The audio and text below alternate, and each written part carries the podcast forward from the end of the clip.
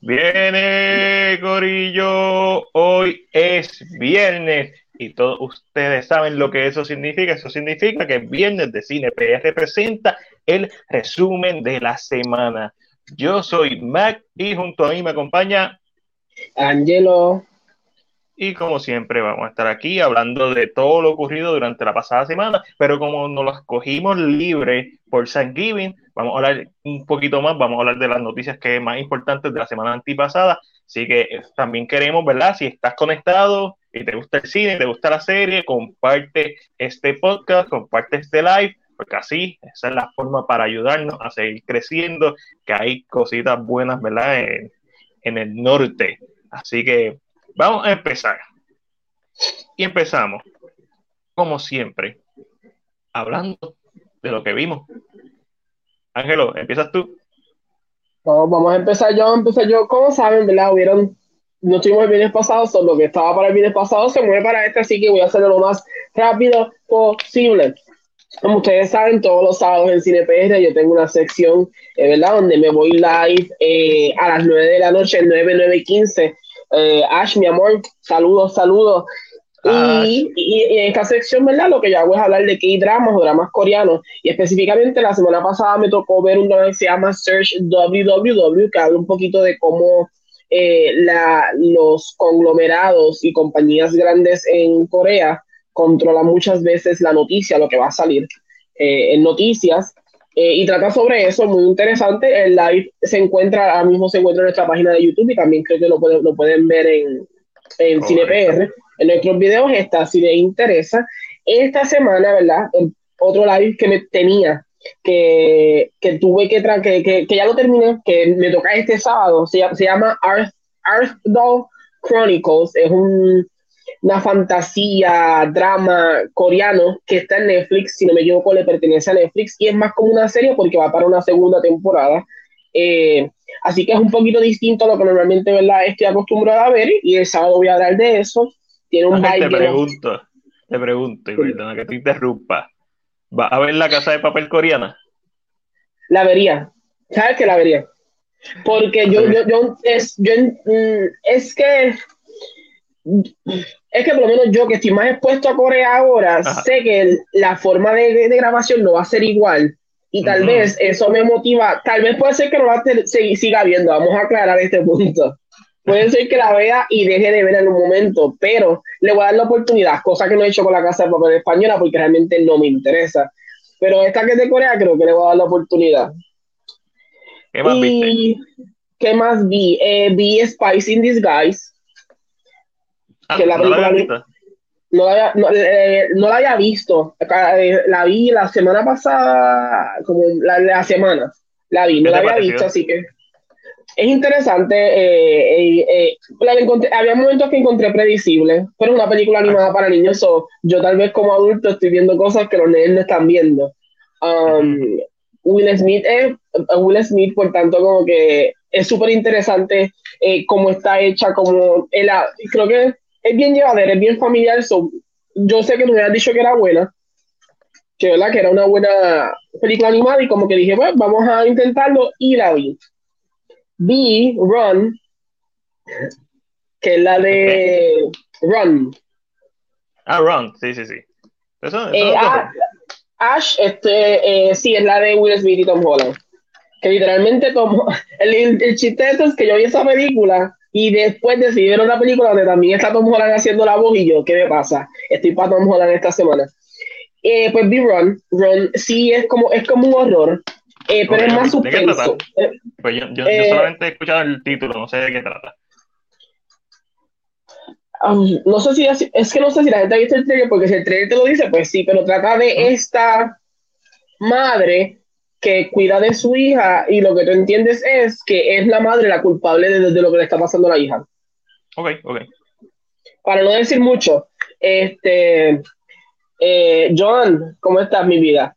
Um, y, y, la película no hace en esta, en este trope, en esta, eh, en esta línea de, de pensamiento, la película no hace nada. O sea, es una película más que juega con esa misma narrativa de la madre, la hija, es, más o menos como que lo mismo.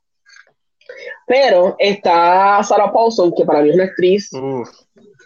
Así que yo creo que eso le da mucho, eso le da mucho, mucho empuje y la nena es una actriz nueva y hace un trabajo espectacular. Eso vale la pena, tal vez para verlo una sola vez, verla con tus pareja un día que no tengan nada que ver, vale la pena. Eh, también vi Doolittle, vi muchas cosas esta semana. Vi Doolittle. también la como dicen yo creo que cuando yo fui a verla iba con la percepción de que iba a ser una mierda, que iba a estar odiando la película. Un, un, un, pecado para el cine. Y, y entonces, ¿qué sucede? Eh, eh, como digo, es que leí el comentario de Chris que dice Ron es igual a The Act. Por eso digo que es un show que no es nuevo, pero no tanto solo con The Act. Creo que en Ron se explica un poquito más porque la nena tal vez no tenga el conocimiento. En Diac, la nena era una boba, la nena le creía a la madre todo el tiempo. En esta hay como una forma de que por qué ella cae en cuenta de que algo está pasando. yo creo que esa parte, aunque Diac es de la vida real, pero esa parte como que se siente mejor. Y en cuanto a Dudiro, pues yo creo que yo iba ya con la con esta, esta percepción de que iba a ser mala, mala, mala. So, cuando me siento a verla, me la disfruté. Ok, ok. No es aclarando.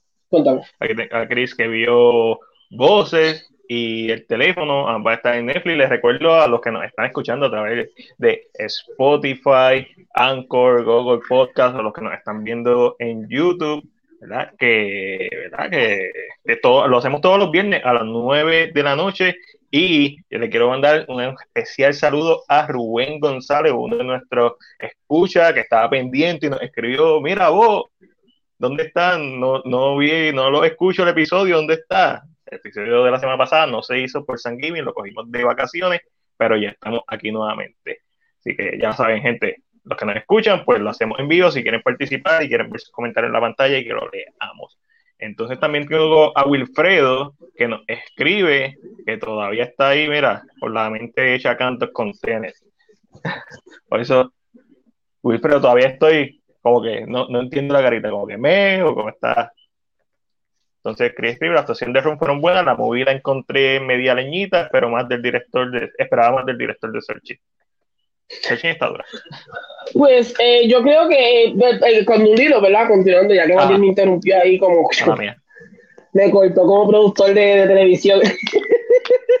eh, eh, pues eso es lo que sucede con Duliro. Yo iba con esa percepción So, pero si vas pensando que porque está Robert De va a ser una película súper cabrona, eh, no. Creo que te puede, te puede decepcionar. Eh, las voces son muy buenas, la película que tal vez a los niños le puede gustar, es familiar, tiene animales, así que en época de Navidad para la familia yo creo que funciona. Tal vez para uno que está buscando también algo diferente, no es lo mejor.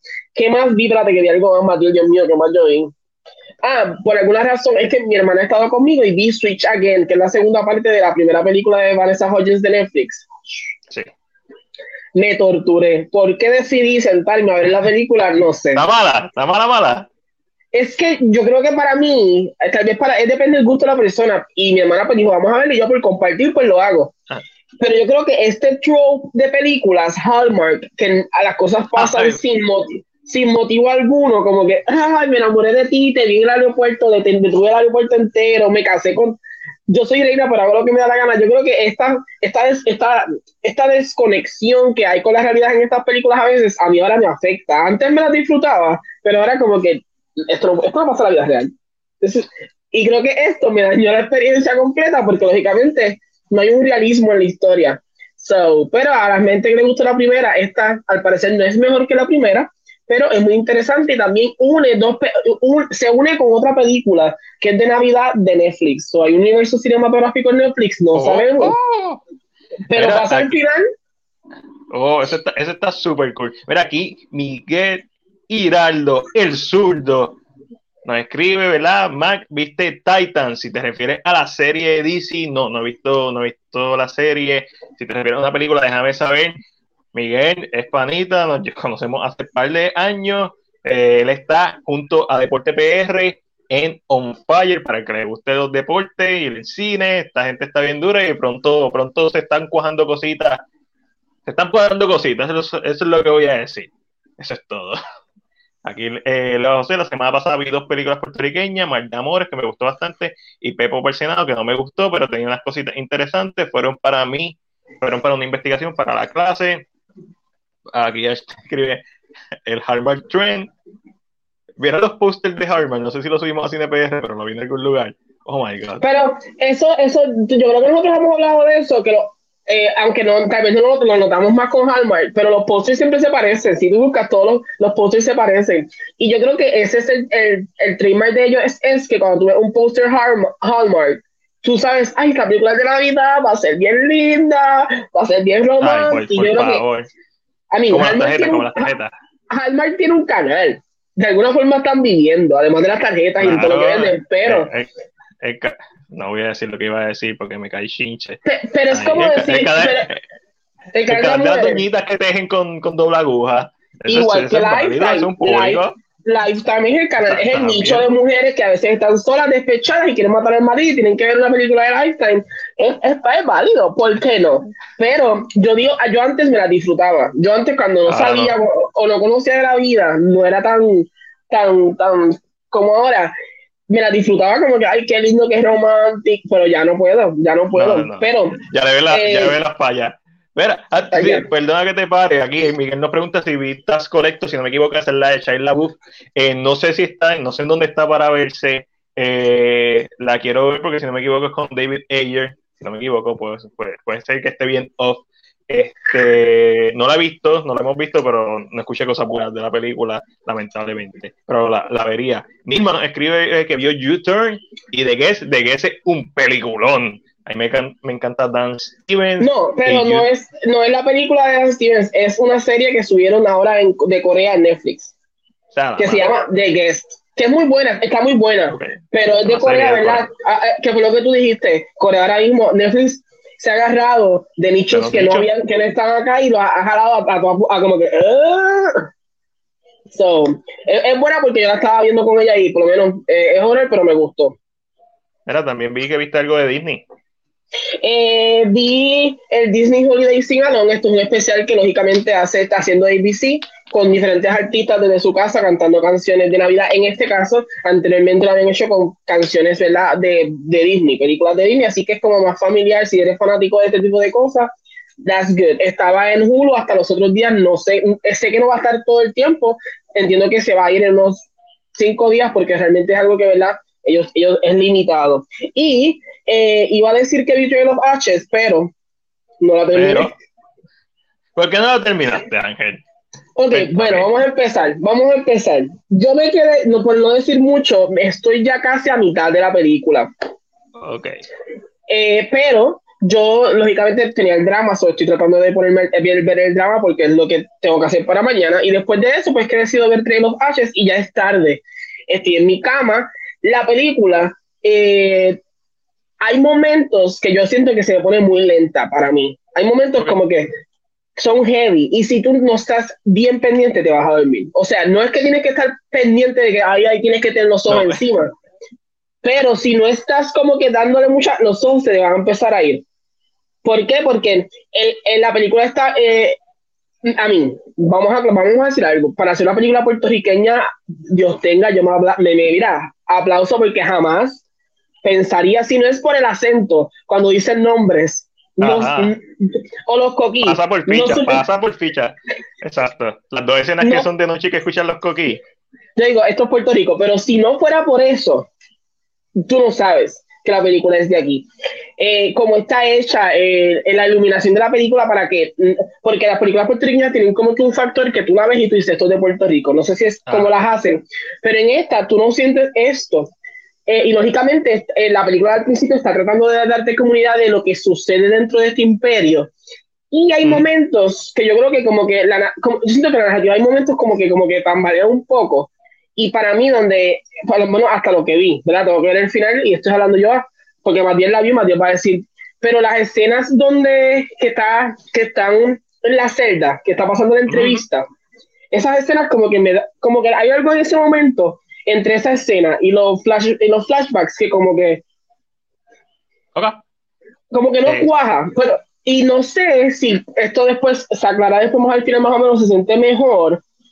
o se va a quedar como que no sé, pero estoy ahí, me asusté en un momento en la película, loco, cuando salió el esa, me cago, casi me muero. Hubo una parte que yo me asusté y fue en la primera entrevista en la celda, si no me equivoco, que Mute como que tira para adelante. Yo, ¡Ah! yo, me, yo me asusté yo ya estaba en la mitad, yo creo que es, creo que si no me equivoco, creo que es el primer flashback que él tiene. Ok, ok. Cuando él está como acostado en el piso, que ve como que el cuerpo se va a pegar. Ok. No, eso, yo casi. Pero es que yo estoy como, pero yo estaba como, no lo estaba como esperando. Yo dije, ok, nos están presentando más de la historia, así, loco, me asusté. Literalmente brinqué y hice. Como los dos vimos como los dos vimos of Ash in The Mandalorian eh, digo, ¿viste de Mandalorian? Yes, yes. Ok, ok, ok. Sí, lo pusiste en tu lista, como que se me fue, se me fue, se me fue el avión, gente, eso pasa. Eh, yo la vi completa. Yo le pregunté, que lo primero que le pregunté fue, ¿a qué hora la viste? Me dijo tarde. Yo, ah, ok, está bien, aceptable. Es un, es lo que se conoce como un slow burn. Es una película que es, es un ritmo bien pesado, pero tiene un propósito. Al final, todos esos flashbacks te van a gustar, pero siempre te vas a quedar con las ganas de que hubiera un flash out un poquito más, de que se hubiera quedado un poquito más tiempo en esos flashbacks, especialmente el personaje de First, que es el personaje de, Cecilia, me olvidó el nombre, que está en la madre, es correcto, y no y para mí no tuvo el suficiente tiempo en pantalla siendo mi segundo personaje favorito, mi personaje favorito está entre ese y la voz de la emperatriz, que me encantó, porque eso le da tanta, o sea, le da estructura a este imperio con un solo personaje, como la boca de Sauron. Y ¿verdad? lo escribí en la reseña, este, por ahí viene una reseña en video, a mí me gustó, estoy de acuerdo con Ángel, una película lenta, una película que yo digo, diablo, está para todo el mundo, pero todo el que sepa apreciar World Cine debería verla y todo el que quiera ver una película puertorriqueña que no tiene que ver nada con Puerto Rico, simplemente hecha aquí, grabada aquí, con talento de aquí, todo aquí 100%, pero es una historia de fantasía oscura y misterio que, bueno, yo la vi, a nosotros no la dieron para ver. Yo la terminé de ver y la compré. La compré en, Prime Videos, este, está en iTunes, está en toda la madre. Así que, obviamente, se las recomiendo. Eh, un, gran esfuerzo, más que un esfuerzo, un gran logro para el cine puertorriqueño. Y no solo eso, para hacer, para hacer su primera. Sí, promete mucho en, la visión. Porque lo que pasa es que este la película tiene una, la mitología dentro de la película es súper interesante. Sí. Y, y, siento que mm, puede haber gente que con este Slowburn no le den oportunidad a cualquier otra cosa, pero, pero la mitología dentro de, de, la película yo la encontré bien interesante. Uno quiere como que saber más allá de, porque la película en momentos no te dice. Eh, o sea, no es muy directa en, en, la política del país. No, no te dice esto es así, esto es así. Es como, tú vas como que figuring, tú vas como que sabiéndolo mientras la película va corriendo. So, hay como que, hay como una mitología como bien interesante que a mí me encantaría que él decida hacer un libro o hacer una segunda parte. Porque... Cuando, cuando la termines de ver, porque hasta la escena final tú sigues aprendiendo cosas, cuando la terminas de ver, tú sientes que bien, se pudo acabar ahí la película, pero tú sientes que esta es simplemente una historia más grande. Y que tú sabes lo que va a pasar en esa historia más grande, eso no tienes que hacer una secuela, pero si hacen una secuela en este mundo estaría súper brutal. Pero simplemente siente que viste esta historia pequeña de este mundo inmenso, porque está tan bien construida la historia, los personajes y el mundo en que se encuentran, que, mano, de verdad vale la pena. Como les dije, es lenta, un drama lento, un drama pesado, con un corte de misterio y fantasía oscura, pero, mano, como dijo Ángel, tú dices, esto no, esto se hizo en Puerto Rico, papi, las tomas de los castillos.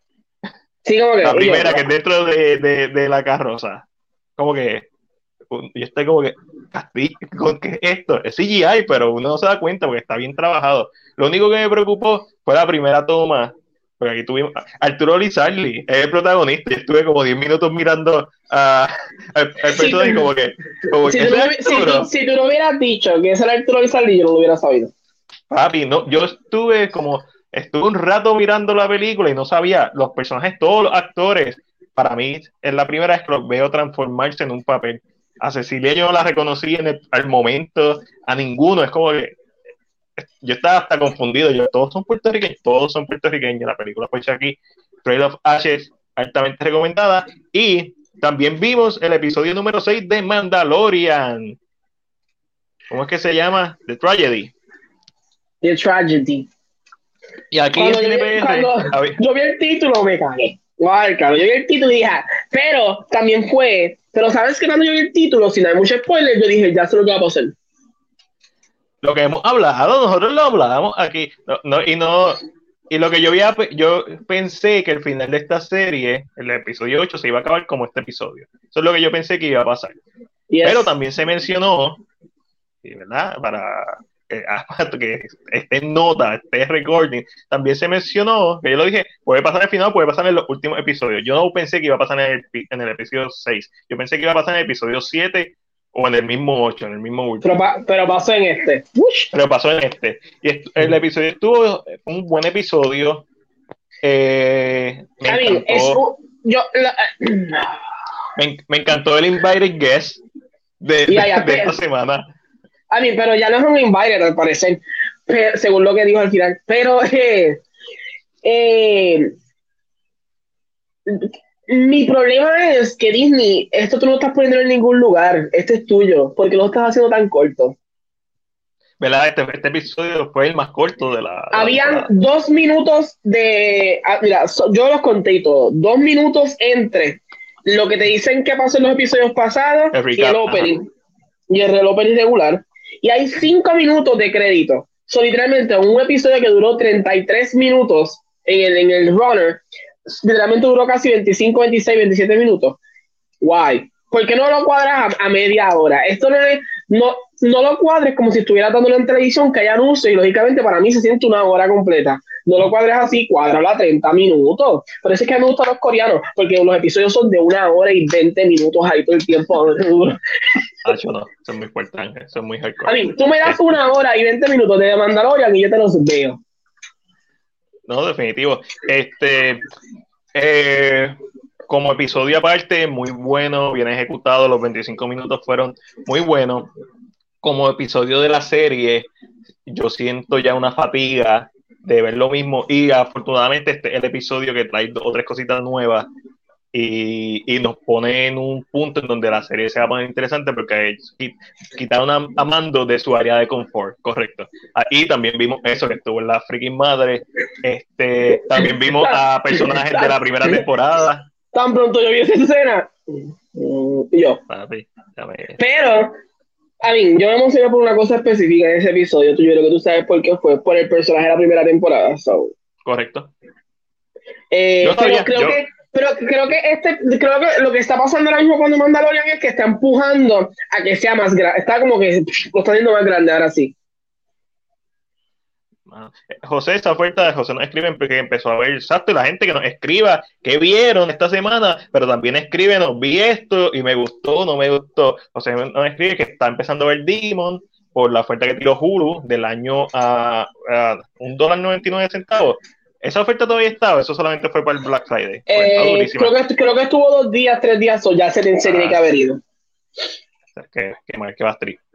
Ultimate Eh, Spider-Man. Ash Ultimate Spider-Man, tú que juegas, tal vez tú nunca lo hayas visto, pero tú que juegas eh, Spider-Man, muchas de las historias que están dentro de Spider-Man el juego nacen de Ultimate Spider-Man. Así que no digas que después te lo spoileaste si lo viste ahí primero. Just in case. Eso ella hablando con mami, es una conversación ahí, bebecito, amor, Sí, ok, diablo, que escribieron, escribieron, escribieron. Con- está bien. Este, Están- están están- están fire. Muy bien, sigan escribiendo, compartan el like si no lo han hecho, eh, comenten lo que vieron, denos sus opiniones, mencionen películas y pregunten. O sea, este podcast es de ustedes. Eh, mano, de Mandalorian está súper cool. Este episodio, a pesar de que fue corto, para mí fue como que un respiro, un episodio como este, mucho bien enfocado en la acción, enfocado en un personaje. Eh, yo no, no, no me importa que duró poco, me satisfació. Es como que, pues, ok, estáis listos para la próxima semana. Ángel, ¿sabes qué también vimos? Esto lo ¿Qué vimos vieron? juntos. No, no, ¿qué vieron? ¿Qué vimos? Bueno, ¿qué tuviste? Porque si es lo que está diciendo, yo me dormí. Bueno, es verdad. Hey, Luismi, vimos Guardian of the Galaxy. Dame. Vimos Guardians the Galaxy en Drive-In Park en el Jardín Botánico de Cagua. La gente bonita del Drive-In Park nos invitó, la pasamos de show, este, nos trataron como reyes y estuvimos con, se escuchaba brutal, se veía brutal, Ángel se quedó dormido, así que ya saben que no es por culpa del Trade of H que Ángel se duerme, él se duerme hasta viendo Guardians of the Galaxy.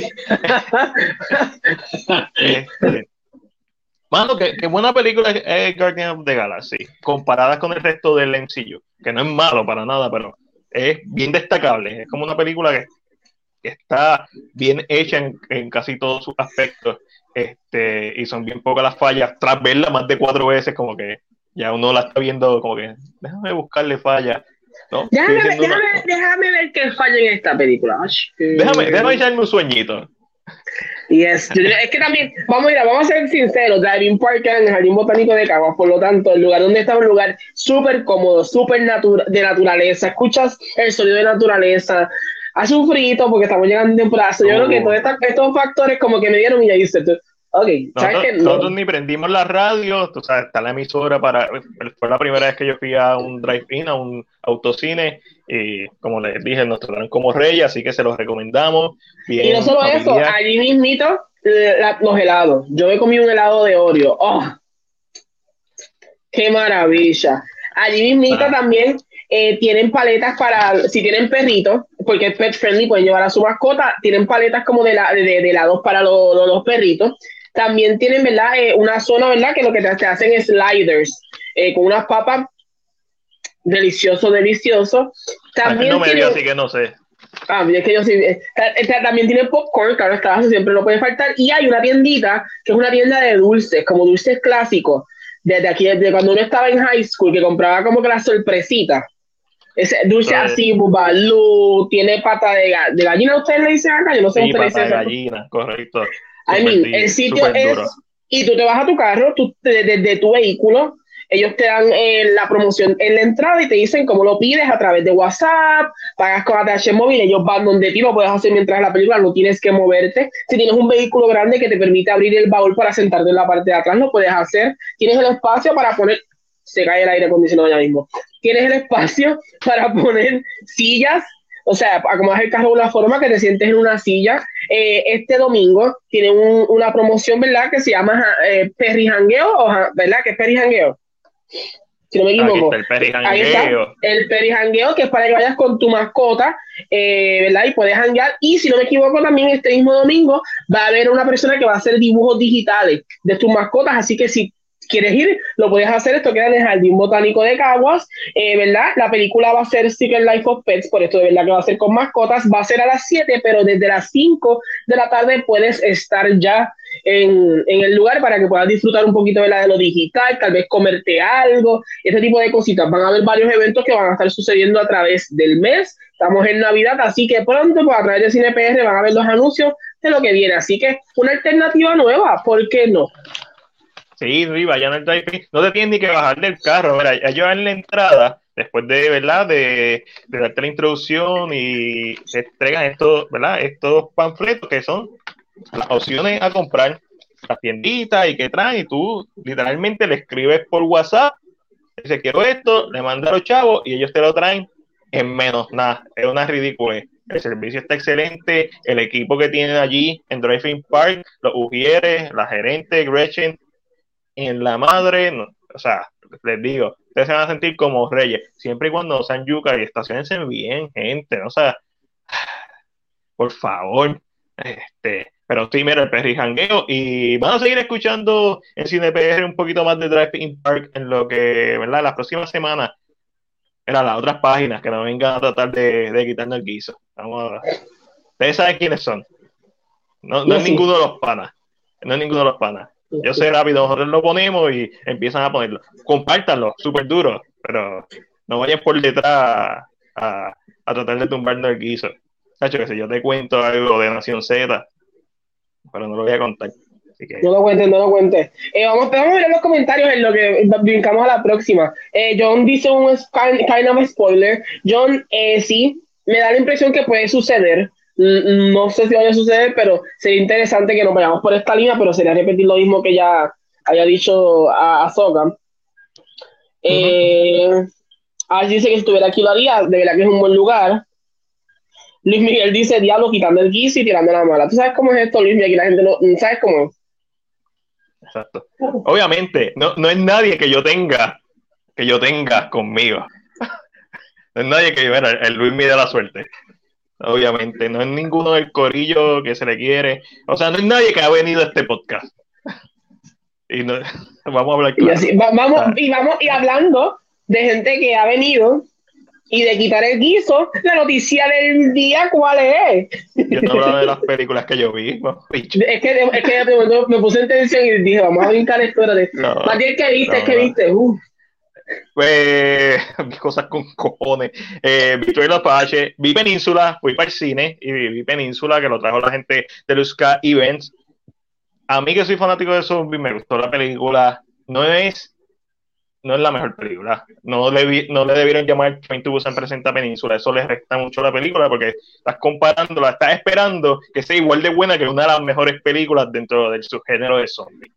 Está bien apretado está bien por debajo de lo que estoy en Busan. Los personajes y los actores es lo que salvan eh, esta historia. La historia, yo estuve todo el tiempo moviendo el pie, tú sabes, como que desespera, como que muévete, muévete. Eh, una historia un poquito difícil de ver, una película que particularmente eh, me encantó. Pienso que fue good enough. Y el CGI creo que abusaron de él no es tan mal, pero es notable. Eh, también vi Honalón, estoy en temporada navideña, así que vi Honalón, durísima, la freaking madre. Vi Krampus por primera vez, me gustó mucho. Eh, The Grinch, la animada, que no la había visto, super cool. Eh, Rise of the Guardians, también animada del 2013, que como dato curioso, esa, si no me equivoco, fue la primera película que a mí me invitaron para que fuera a verla en, un, en una premiere y esta es la primera vez que la veo porque falta esa premia. Este, eso me gustó mucho. Vi Heavy Metal, que es una película animada del 81. Eh, papi, si tú quieres describir la época de MTV de los 80, ve Heavy Metal. Es una película animada, no es para, no es para niños. Eh, explícita en su contenido pero me hace pensar en las revistas Mad, en, en, TV, en esta animación estilo Vive San pero es bien cool porque una, es una antología sobre esta entidad eh, malévola que es todo el mal de la humanidad y, y se va contando historias en diferentes universos, en diferentes tierras, en diferentes planetas, de cómo esta, este ente ha afectado a estos diferentes lugares a los ido pero está súper cool. Vi Jason Goes to Hell, que ahí estoy tratando de subir la freaking crítica que la terminé hoy y tengo la internet mega lenta. So, vi Jason Goes to Hell, mejor de lo que esperaba y sobre todo después de ver Friday the 13 parte 8 Jason Takes Manhattan, mucho mejor de lo que esperaba.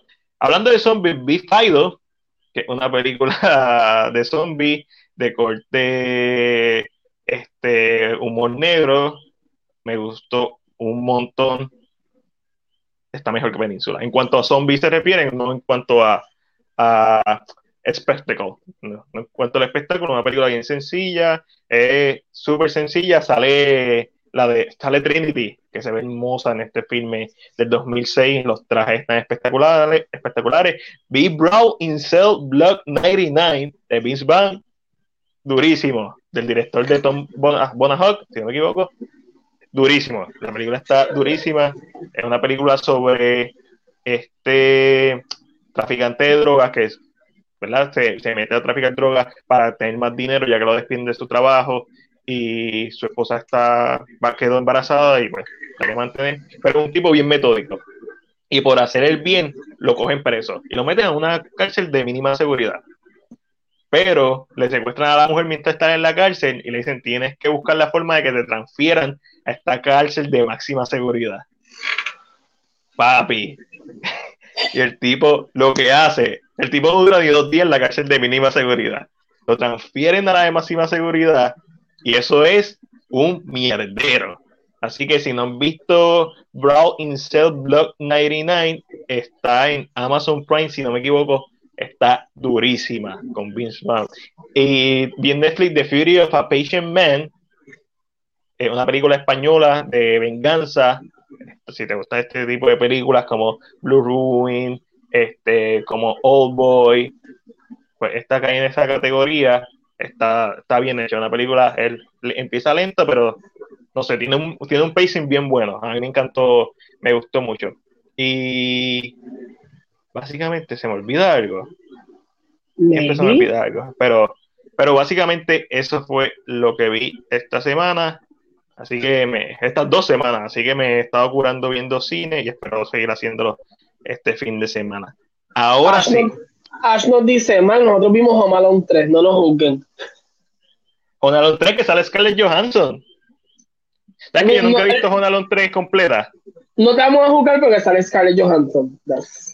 Si no me equivoco, yo estoy ahí tirando balas. Pero creo, creo que sí. Entonces, vamos a la pregunta del día. Y es relacionada a una noticia del día de hoy podía tirarlo de Helios Page, pero yo creo que es un tema un poquito más serio. Este, la noticia del día es bien sencilla. ¿Te gusta Oscar Isaac para interpretar a Solid Snake? Comenta, ve comentando, vamos a estar leyendo tus comentarios. lo, que, lo que, van comentando, déjame ver lo que hay por ahí antes de que la gente ¿verdad? les llegue la noticia, porque hay como un delay entre nosotros y ellos, lo que lo leen. Eh, estoy para ver The Grinch, nos dice Ash con Jim Carrey. También eso es un clásico. El, el musical sale ahora, salió un, un, pequeño pedazo del musical y creo que se ve bastante bien. So. José nos dice, estoy por, ver, estoy por ver la película navideña con Kristen Stewart de Hulu, que es el Coming Out, no, kind of a Coming Out Story. Ese es el Happiest Season.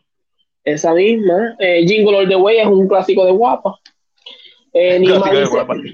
Nilma dice que ha visto películas navideñas esta temporada, pero todas son de horror. eh, The Voices que Chris Avila la había visto, que es española. Eh, van, ahora aquí, ya, ha llegado. Aquí, ok, ya, eh, lo que va bajando ya está llegando a los comentarios de, de Oscar Isaac. exacto. Aquí este, yo no escribe que van casi tres semanas, pero vimos de Queen's Gambit, durísimo. Algo bueno, no importa cuando tú lo veas. ¿No lo viste en el high cuando salió? No importa, lo viste, eso es lo que importa. Y, y esa es una serie que es como una miniserie, es buena porque te puedes sentar a verla fácilmente otra vez. Eh, está, está brutal en todos sus aspectos. Snake, sí. Este. Ah. Eh, José no escribe, nah, es un pelagato. Obvio que sí. Obvio que sí lo compra. Ya mismo veo mi opinión en YouTube. Durísimo no, no, las comparte para compartirla en la página. Este, esa es la pregunta del día, pero como esta semana han sido un poquito intensas, esa no es la noticia del día. Pero antes me gustaría hablar un momentito de. No, esa no es la noticia, esa no es la noticia del día. La noticia del día es otra. Este. El radiotelescopio agresivo se cayó, pues vamos a hablar de esto un poquito porque tiene que ver con cine porque tiene que ver con cine, porque en ella se han grabado películas como Golden Eye 1995, como Contact 1997, episodio de X-Files, creo que salió en otra serie, si no me equivoco, ha salido en videojuegos, o sea, este, no, que, que, que va trip, que va trip, que aquí, digo, no, cuando digo aquí, las personas responsables de mantener el telescopio sea, ya han embolsillado esos chavos. Es que esto no es sorpresa. A mí, yo considero que esto no es sorpresa y esto tú lo notas un poquito en, en quién maneja este tipo de, lugares. Y, trayendo un ejemplo, que es un ejemplo que para mí sigue siempre vivo, es el zoológico de Mayagüez. Otra cosa eh, Que aunque tal vez no sea, aunque sea de una sociedad bien específico, estos son lugares que son lugares que pueden, a mí, nosotros estamos en una zona tropical. ¿Cuánto animal tropical tú puedes traer a este zoológico con el espacio que tenemos? son lugares que se dejan perder, que lógicamente son parte de cuando uno, uno crecía, hasta las excursiones que, hacían cuando tú eras más pequeño. Eh, Los otros lugares que se han mantenido se han mantenido por gracia divina, eh, por ejemplo, el Castillo Serrayera, el Cruceta del Vigía, el Parque de Bombas de Ponce, se han mantenido porque pues le traen un poquito más de... Hasta el mismo viejo San Juan, el mismo viejo San Juan se, se, mantiene, pero a la misma vez está como que están variando un poco.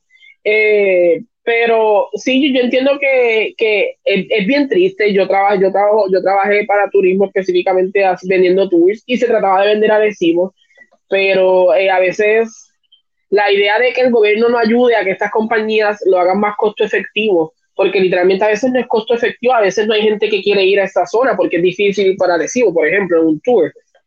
Eh, que no se hagan eh, esta, estas imágenes como que más que te vendan estas ideas, estas ideas mucho mejores, se hagan mejores paquetes, incentivos para restaurantes, zonas al lado. Eh, o sea, porque lógicamente yo sé que es algo bien importante de Puerto Rico, pero hay que entender que a veces pues los turistas no son tan, tan, ¿verdad? Tal vez no saben, pues entonces alrededor de la, de la zona de Arecibo, alrededor de donde está el radiotelescopio o donde estaba el radiotelescopio, eh, le haces lugares que la gente sean llamativos para que la gente vaya y tenga como que tengan varias cosas que hacer en la misma zona. Y es, pero a mí así es. Hace un año atrás Jennifer González específicamente había dicho que había llegado dinero eh, para el radiotelescopio, para las mejoras. ¿Y qué pasó con ese dinero? Porque, porque, porque hoy en día sucede. bolsillaron porque aquí son todos unos jodidos corruptos. El, más bueno, sí. Eh, por eso es que la gente no confía ya en los gobiernos. O sea, está, está brutal. está brutal. Y mi, mi recomendación es eh, ahora mismo, y es, vamos a apoyar lo que está tratando de hacer Deborah Martorell. Deborah Martorell está trabajando para que se haga un mejor radiotelescopio en Puerto Rico, eh, que, que trabaje mucho mejor. Eh, claro, porque ahora mismo el más grande sigue siendo FAST, que es el de China, pero el de Arecibo, que era el segundo más grande del mundo, tenía más alcance que el de China por la posición, etcétera, etcétera. Y tienen, bien importante, el de China era el más grande, pero el de Puerto Rico tuvo sobre 50 años siendo el más grande del mundo. Hasta, que, China, construye, exacto, hasta que China construye Puerto Rico, siempre tuvo el más grande, pero eso es fácil, vayan donde Trump y digan, mira, China te está ganando, tiene el más grande del mundo porque tú no haces uno Puerto Y eso es friendo y comido porque sabes que le gusta la competencia. Pero buena manera ahora mismo está trabajando una propuesta, yo creo que es, es puertorriqueño debe montarse en este tipo de cosas para, traer, para traerlo nuevamente. El terreno está, el terreno no se va a desaparecer, el terreno está. Háganlo, monten uno nuevo. A mí, pero a mí, como es, como es este país, como es el gobierno, no me sorprendería que eso quede en la nada. Eh, así que. Como la de Colón, gastando chavos en estupideces.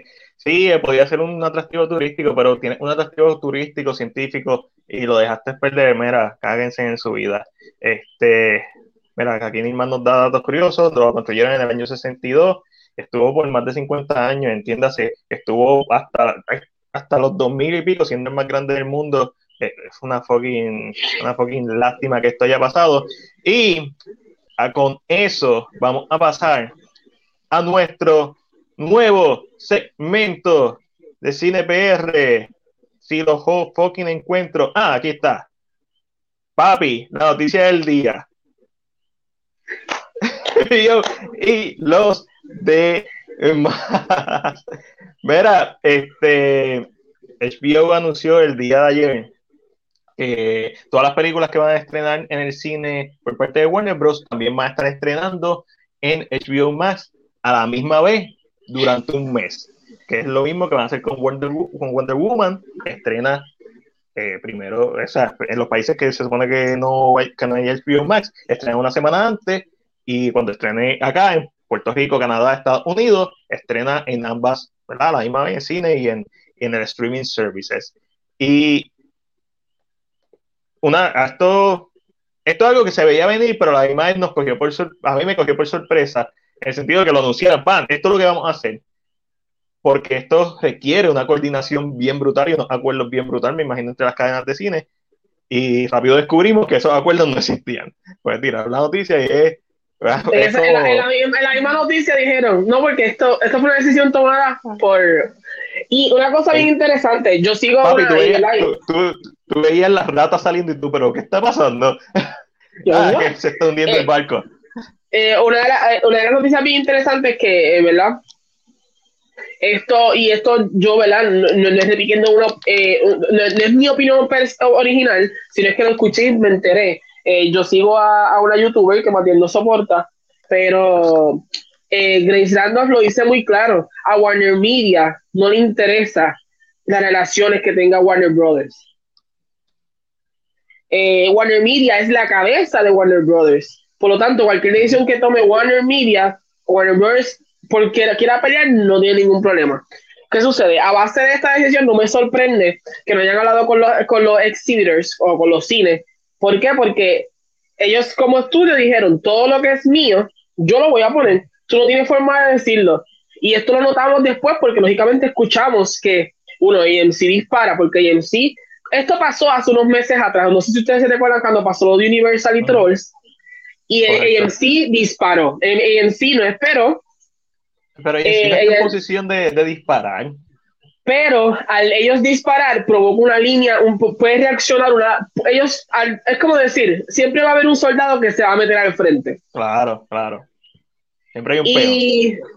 Y AMC es el peón que se tira al frente siempre. Por tal razón, cuando la noticia sale eh, y tú te das cuenta que no ha hablado con los exhibitors, eh, sabes que lo que están buscando es lógicamente tener el público en su favor primero, para después pelear con los demás.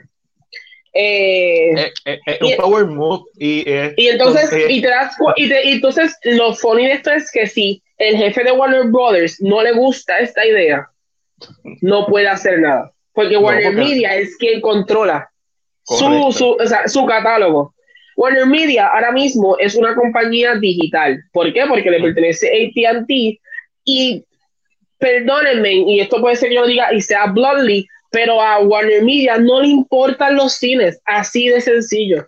Así de sencillo. Ellos no, ellos no le preocupa el cine porque su trabajo como compañía es vender su plataforma y ser una compañía digital, que es lo que es ATT. Por tanto, ellos como que anunciaron este anuncio de que, ah, es por la pandemia, bullshit. no sean embusteros. Eso, esto.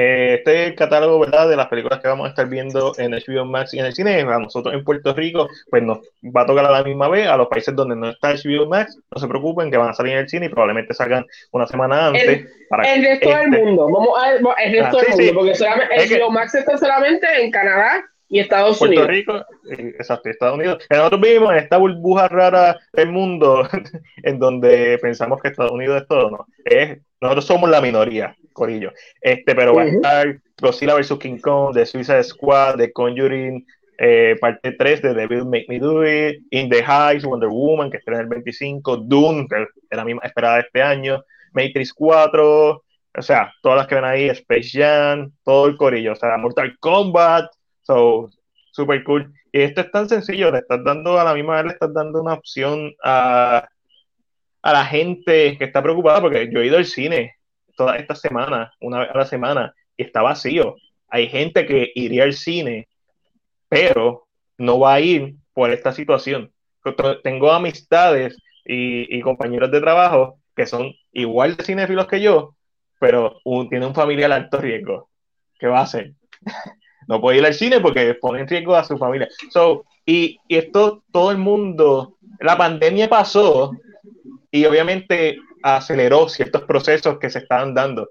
Pero, siempre lo hemos dicho aquí, HBO Max y Disney fueron bien inteligentes, no más inteligentes que Netflix, pero fueron bien inteligentes al decir, al decir, ok, nos tenemos que mover a esto antes de que otra gente se mueva, porque nosotros tenemos el catálogo. Y ahora que está pasando esto, es bien interesante. Es bien interesante porque no sabe cómo va a afectar esto el cine. A las grandes empresas. El cine siempre va a existir, pero quizás baje a pequeños comerciantes, el cine más pequeño, a las grandes compañías de cadena. La mejor comparación que tú le puedes hacer a este movimiento es Uber y los taxis.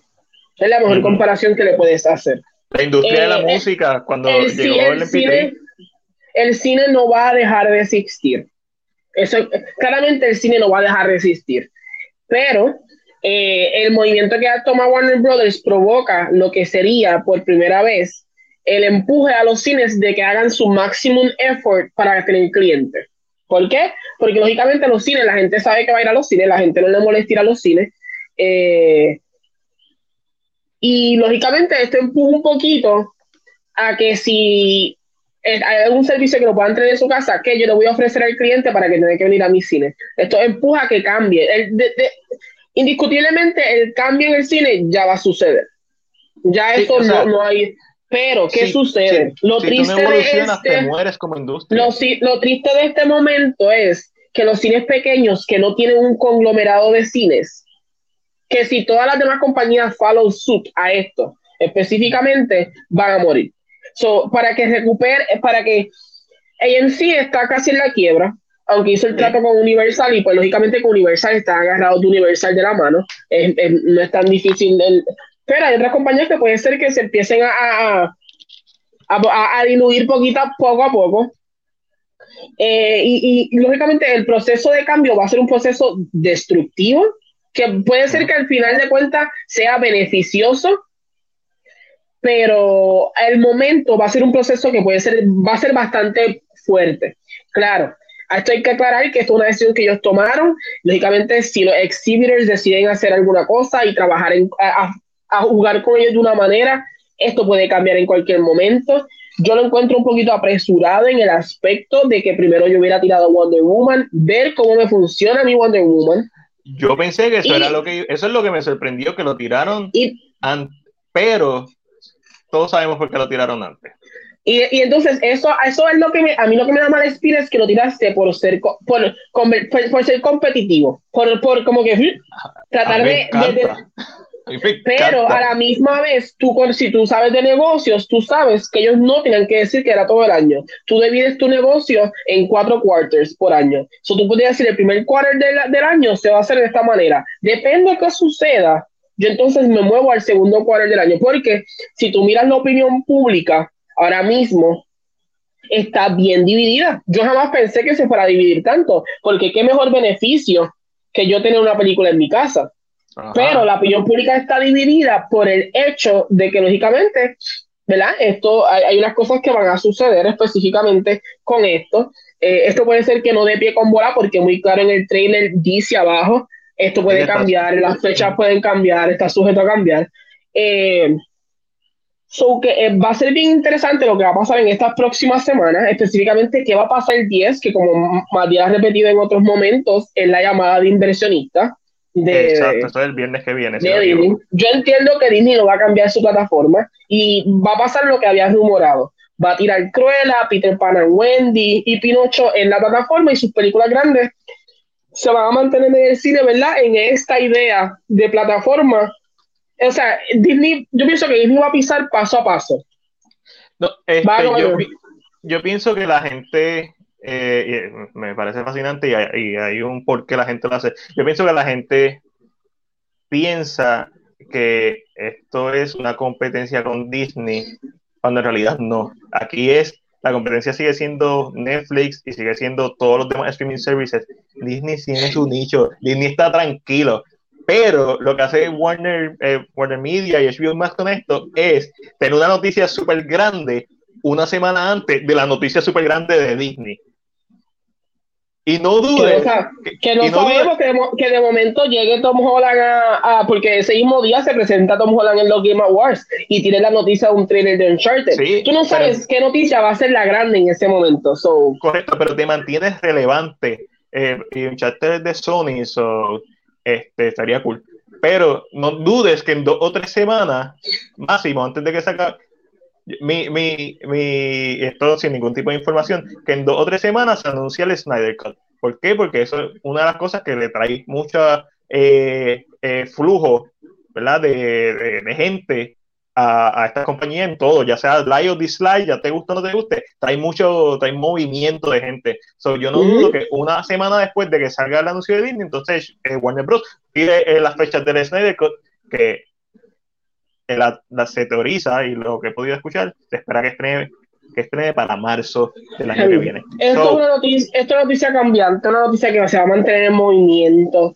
Eh, es una noticia que, pues, lógicamente, pues, cada cual va a tener una opinión completamente distinta sobre ella por la experiencia que sea XY o, o, o X razón. Eh, yo lo que le había dicho a Matiel específicamente es que la noticia me sorprende a base de que Estados Unidos está recibiendo vacunas ahora mismo. So, sorprende que tú decidas, eh, como que decir, las voy a tirar todas, como que, o sea, de decir todo el slate. Eh, creo que lo que sorprende es decir todo el slate, porque el chiste de esto es que ellos dijeron, no, lo de Wonder Woman es una sola vez, eso lo vamos a hacer más fácil con Wonder Woman nada más. Ah, me gustó la idea, la gente le gustó, vamos a tirarlo todo. So, ah. el problema de esto está, y, y, y es, una, es la duda que yo le digo a Matiel, después de un año, si, se, si lo hacen como lo están diciendo, porque puede cambiar. Después de un año de tú dar a la gente un simultaneous release, la gente va a creer en el cine. Sí. Va, va, a haber gente que siempre va a ir. Va a haber, pero, güey, güey, va, va, a haber gente que siempre va a ir. Pero eso significa va, a haber gente que siempre, va a haber gente que siempre va a ir. Eso indiscutiblemente siempre va a pasar. El cine siempre va a estar. Pero tú vas a decir después de que abrí la, abrí la represa y está saliendo todo el agua, ¿vas a poder cerrarlas otra vez? Sí, las represas se cierran. Esto, yo, yo, siento, que esto es un movimiento que a ellos puede ser que le funcione, como le puede morder. Esto no es para, una espada para ah. ellos de doble filo. Hay que verlo. Yo siento que ellos van a cortar este calendario a mitad. Yo siento que ellos van a cortar el calendario a mitad. Todo depende de lo que, eh, lo que pase, lo que vaya pasando en el año. Eh, es una movida interesante, es una movida arriesgada, no tan arriesgada como tirar Tenet, que eso fue, no sé, eso fue como que vamos a poner Tenet, porque es Tenet y es Christopher Nolan y todo el mundo la va a querer ir a ver, eso fue una locura, eso fue una estupidez. Este, pero entiendo que va a ser bien interesante. Yo lo compro. Eh, me parece fascinante todo lo alrededor de esta noticia. No eh, esperaba que hubiera sido después de Wonder Woman, como tú mencionaste. Eh, creo que hubiera sido lo correcto. Pero lo compro porque ahora es como que, ah, la bola está en la cancha de los demás. Ellos hicieron un movimiento que, como y como mencionó ahorita, esto no es contra Disney. La gente quiere ver contra Disney. Esto es la única forma que es contra Disney es en noticias, en mantenerse relevante una semana antes de que Disney haga sus grandes anuncios. Pero en cuanto a competencia, no, son nichos bien diferentes. El nicho de, Disney siempre va a existir ahí. porque los parques siempre estaban explotados? Porque hay un nicho que existe. Porque la gente tiene Disney Plus. No es por de Mandalorian. Nosotros tenemos Disney Plus, ¿verdad? Y, la gente que lo compra cuando sale de Mandalorian es por eso. Porque ese es su, su Prime, su contenido Prime pero hay gente que lo tiene por las películas de las princesas, por las películas live action de la nostalgia, por la nostalgia. Ese, es el mercado de Disney y Disney se amora de ese mercado y poco a poco va a ir añadiendo cositas como las series de Marvel, que tenemos noticias hoy de las series de Marvel, y Anastasia, que le, añadieron hoy, Disney puso Anastasia en Disney Plus. Mi gente, Anastasia, Anastasia, me cago en nada. Perdón, es que esa me es como tan fuerte. La pusieron, el un Match la tenía cuando empezaron. Eso, eso, eso, es que se, acabó la licencia. Pues, es, es, es, una cosa, Disney está creciendo poco a poco, pero es por las licencias. Y eso va a seguir pasando. So que es como interesante. Asha hace una pregunta más bien. ¿No piensas que esto puede ser una forma para que las compañías puedan no pedirle un por ciento de la ganancia a las taquillas a los cines? Claro, también. O sea, lo, que pasa, es, lo que pasa es que, ok, ahora mismo las compañías de cine no tienen leverage de ninguna forma. ¿Por qué? Porque al ellos decir, yo voy a tirar las películas, ellos van a decir, lo que tú te ganes de esa película es como lo que sobre. Si es lo que sobra, es lo que tú te vas a ganar. ¿Qué sucede? Para cuando Wonder Woman sale, para que el trato de Wonder Woman pase y suceda, este, es que ellos le dan de su taquilla un 60%, lo que nunca se había visto, porque el corte más grande de las primeras semanas de una película es del estudio, no es del cine. So, para que el trato funcione y los cines como que digan, ok, vamos a hacerlo así, pues ellos, ellos dan un 60%. Mira, sabes que como nosotros vamos a tener una ganancia que una, es una ganancia, el problema de esto es que es una ganancia que no se mide. Porque esto, es una, esto es una ganancia, como no hay un shopping cart, como no hay un carro, eh, o sea, que estás comprando la película, tú no mides la ganancia en este tipo de plataforma específicamente. Por lo tanto, HBO Max te puede decir, mis suscriptores subieron cuando di la noticia, pero no te puedo decir cuánto hizo la película. Lo cual también es una desventaja porque tú no sabes cuánto está ganando una película. Sí, se, pero, se estimado al, ya, pero... A, al ellos no hablar con los cines, que es lo que, es, es lo que sucede, a ellos tirar la noticia sin hablar con los exhibitors, sea quienes sea, sea Cinemark, sea los de Canadá, porque lógicamente Canadá está envuelto en esto, sea los de Canadá, sea AMC, sea eh, Cinepolis.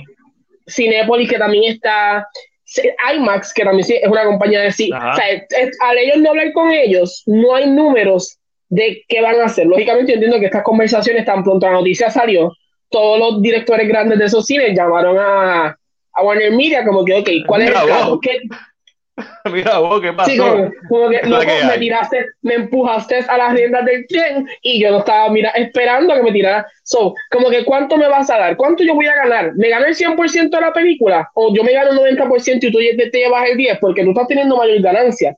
So, aquí que los negocios entran en vigor. Por eso es que yo siento que la noticia fue apresurada, porque tú no sabes cómo te iban a reaccionar los, los exhibitors. Eh, si tú,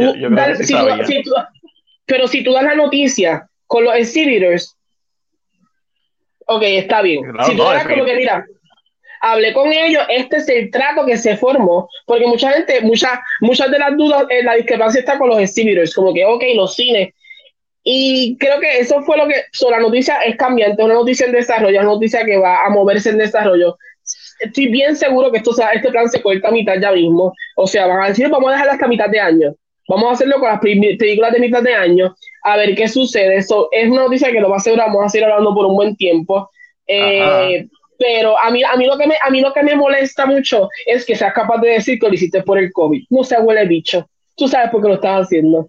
Tú sabes que lo estás haciendo porque estás buscando subir los, las suscripciones de, de, tu HBO Max. Y esto tú lo tomas a base. ¿Por qué? Porque se sabe que una cantidad bien grande de gente en, Estados Unidos tienen HBO Max, pero no lo ven, no lo usan. Esta es parte de su servicio, compran este ATT, pero no lo usan. So, ellos están obligando a toda esta gente que tiene su servicio a que, ay, uope, como que yo lo tengo, déjame averiguar. So, están buscando subir suscriptores. So, esta idea del COVID, yo creo que es negocio, negocio no, no existe nada como negocios sucios o negocios limpios, pero siento que es como una movida un poquito. No, eh, eh, es, una, eh, es, es, una movida a lo Kimping. Sí, Vamos a ver, es una, movida a lo Kimping. Ok, tú, tú tienes, un, tienes esta herramienta. Esta herramienta, hay un, unas probabilidades que te sirva. Tú la usas, hay formas de usarla. Ellos lo usaron. A mí me parece simplemente fascinante todo lo que está pasando y todo lo que va a seguir pasando, porque la semana que viene vamos a estar hablando de la llamada, digo, la semana que viene, nosotros hacemos estos cuatro, la semana que viene, el, sí, el jueves 10, so, ya se supone que tengamos noticias el viernes, la semana que viene vamos a estar hablando de lo de Disney y cómo Disney...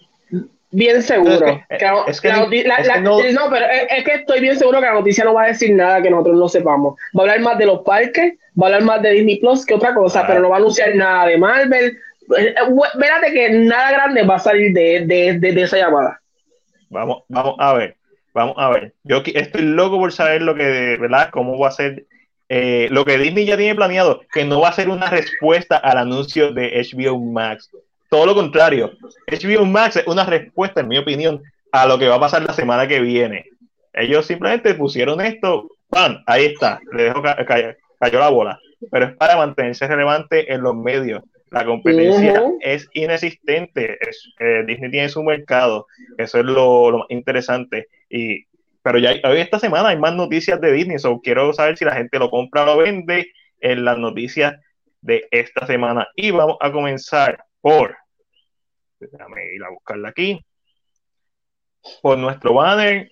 Y también, que fue la pregunta, la pregunta del día.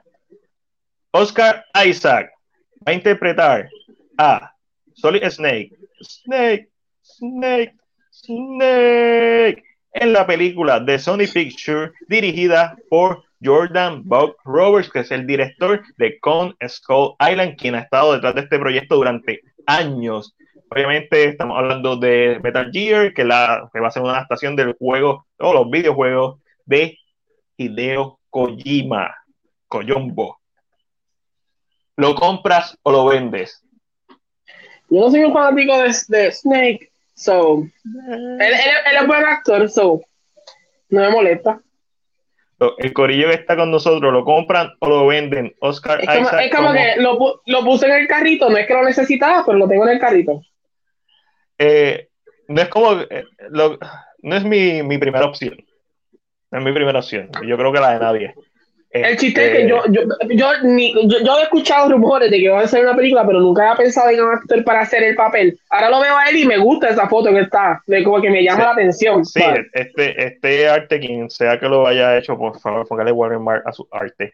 Este, está espectacular, está espectacular. Y se ve un Snake de los primeros juegos, me refiero a los juegos de PlayStation, específicamente Metal Gear Solid.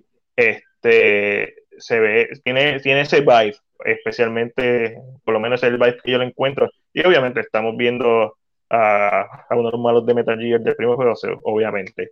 Eh, este arte es basado en eso.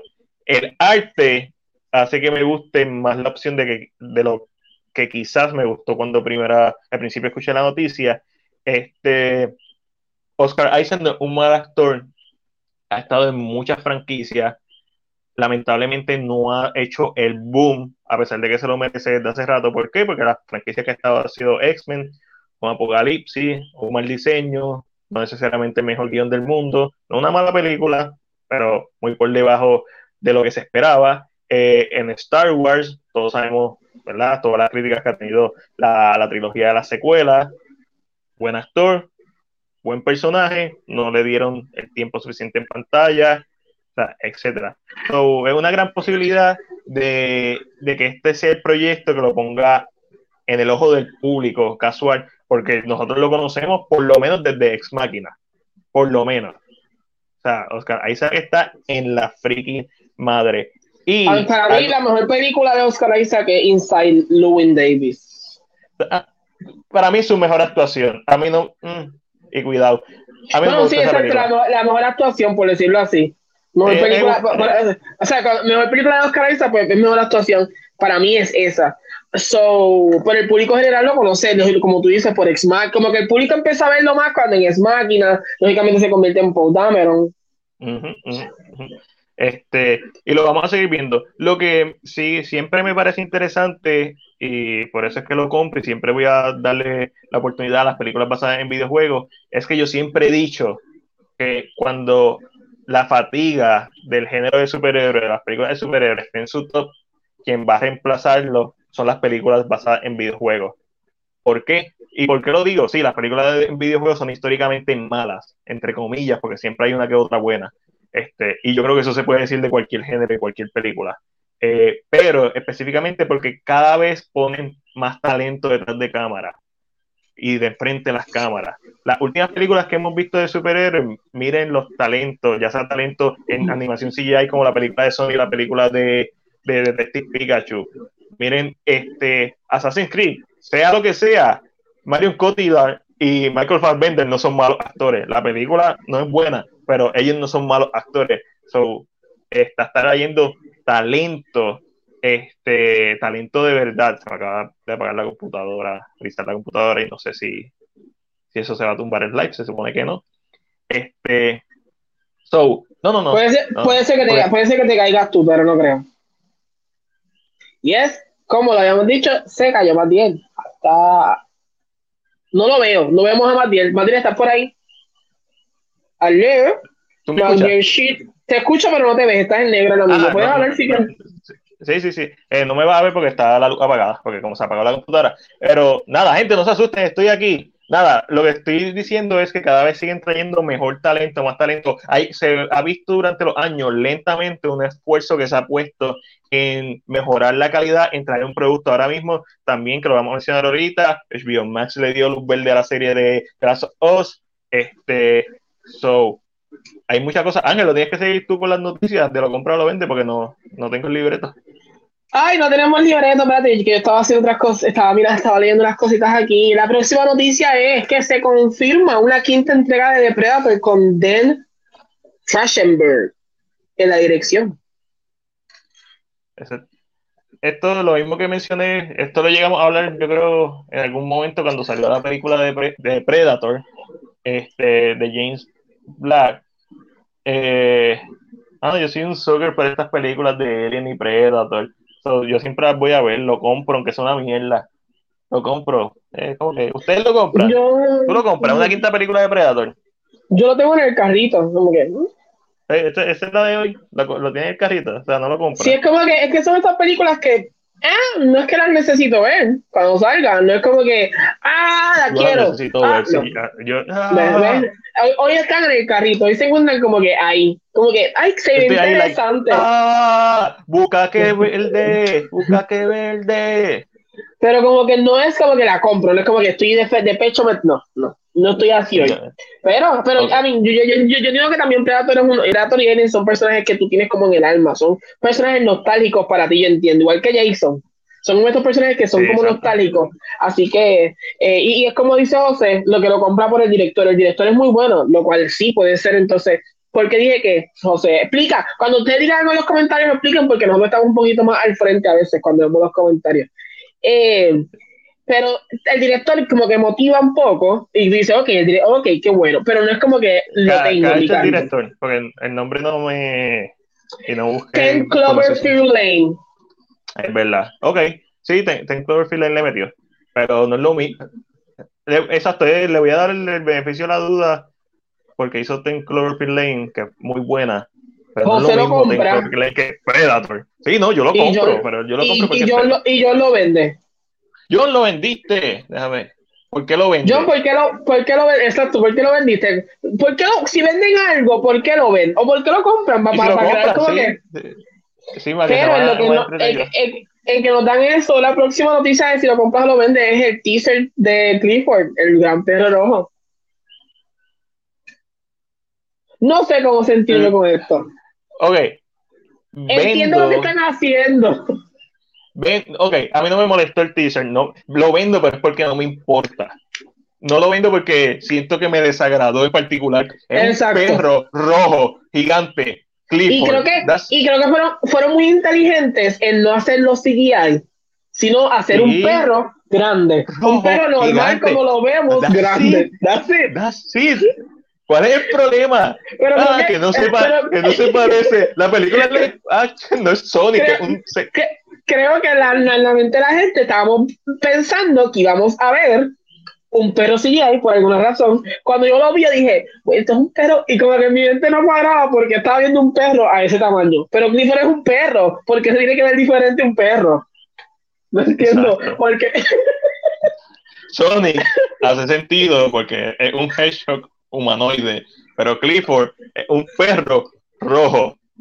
Y grande. O sea, compro cómo se ve, no me importa, no, yo no soy el público, no me importa, vendo la noticia en general y vendo a toda esa gente que se está quejando porque no se parece al perro rojo muy puede, puede, ser, puede, ser, que, puede ser que la vea y diga, wow, qué película bonita, porque yo veía a Clifford cuando era chiquito. Claro. Y hay una, hay una nostalgia. totalmente válido. Pero no es como que es algo que tal vez, es como, eh, ok, es como decir, últimamente están disparando mucho a, a cosas de nostalgia y ya mismo leímos lo de John, ya mismo leímos esto. Eh, para terminar con esto, no sé si leer. Eh, por ejemplo, se dice que viene una película de Thomas, el tren. Ajá. Se dice que viene una película de Barney. Según había escuchado hace un tiempo, no sé si eso sigue en, conversaciones, pero el COVID puede haber cambiado todo. Pero yo siento que están apuntando a la nostalgia de nenes más pequeños. Ah, o sea, están buscando el género familiar entero, como para porque Clifford, si no me equivoco, en algún lugar tiene que estar haciendo reruns de Clifford. Claro. So, hay un público que nosotros no conocemos. So, pero eh, vamos a leer lo que dijo yo, John. Dame hombre, dame hombre. Ay, ay, ay. Eh, Ash dice, Dios mío, no lo necesito, lo vendo. Yo no lo necesito, pero si es buena, ¿sabes qué? Voy a reír porque Clifford es... Yo amo los perros, aunque sean rojos. La, la, la, película de, de la Exploradora estuvo bien decente para el público que era. O sea, para nada un peliculón, pero... Eh, y, definitivamente ¿Merecía estar en el cine? Quizás no, pero era la forma en que iba a llegar a más gente. Eh, yo no escribe, lo vendo porque no me he sentido satisfecho con las películas de Predator, buenas o malas, con un poquito de nostalgia, desde la primera. O sea que ni la primera a ti te gusta. Eso es lo que yo estoy entendiendo. O sea que no estás, ni con la primera estás satisfecho. Yo entiendo si tú me dices con la de Danny Glover, que es la segunda, del 90, si me dices con The Predator, que es de Adrian Brody, y todo el corillo, eh, y con The Predator, eh, Predators, que es la de Adrian Brody, y The Predator, eso lo entiendo perfectamente. Para mí la, la primera es un peliculón, pero está bien, todo el mundo tiene gustos diferentes y eso está súper bien. Dios se dice la gente, este hombre. y llegó ese man quejándose, Ash dice, pero es que la transición de animada de action jamás se va a ver igual. Pero es que, eh, como que el tema no es eso, es que yo no sé por qué la gente esperaba ver algo que no fuera un perro, porque él es un perro. Yo creo que la gente pensaba que como hoy vivimos en este, en este mundo tan CGI y pensaban que iba a haber un perro bien CGI, bien de mentira. Yo creo que esa fue la visualización. Cuando vieron ese perro, que parece, yo no sé ni lo que es, porque eso parece como un tipo de Golden Retriever recortado, pero grande. No, esos son trucos de cámara. Graban el perro en un lado y, y, después lo añaden a, la, a las tomas este, ese miedo, terror, el espionaje del Predator no lo he sentido, me vi en la última. Ok, John, en este caso estamos bien en desacuerdo. uy, uy, se este, fueron en desacuerdo. Aquí fue, aquí fue. No, no, necesito, necesito que cuando esto pase, tú tengas una foto de unos guantes que choquen de momento aquí en la pantalla. Uy, qué interesante sería esto. No, son, opiniones diferentes. Para mí, Predator 1987 es un 85, 87. Eh, es un peliculón, debe ser 87. Es un G87. Es un peliculón, eh, una película que yo les recomiendo a todo el mundo. Es una película que está en es un clásico, eh, una de las mejores de Arnold, al punto de que hace, qué sé yo, cuatro o cinco años atrás, yo mi novia la vio por primera vez conmigo completa. O sea, ya todo el mundo ha visto Predator en cuadro y qué sé yo, pero sentarse a verla yo le dije, vamos a ver Predator. Y ella me dijo que, en serio, Predator. Porque una película de Arnold, tú piensas que va a ser pura acción. Y cuando la vio, a, los 40 minutos me dijo que esto, porque esta película es tan buena.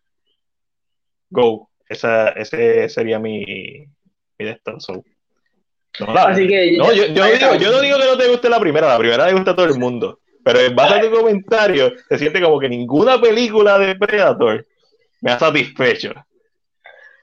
Y ahí estoy en desacuerdo, pero son gustos, brother. So, ah, y, yo sí, hablando de gente que no está satisfecha completamente, eh, es oficial, Matt Mikkelsen, Matt Mikkelsen reemplazará a Johnny Depp como Grindelwald en la nueva entrega de Fantastic Beasts.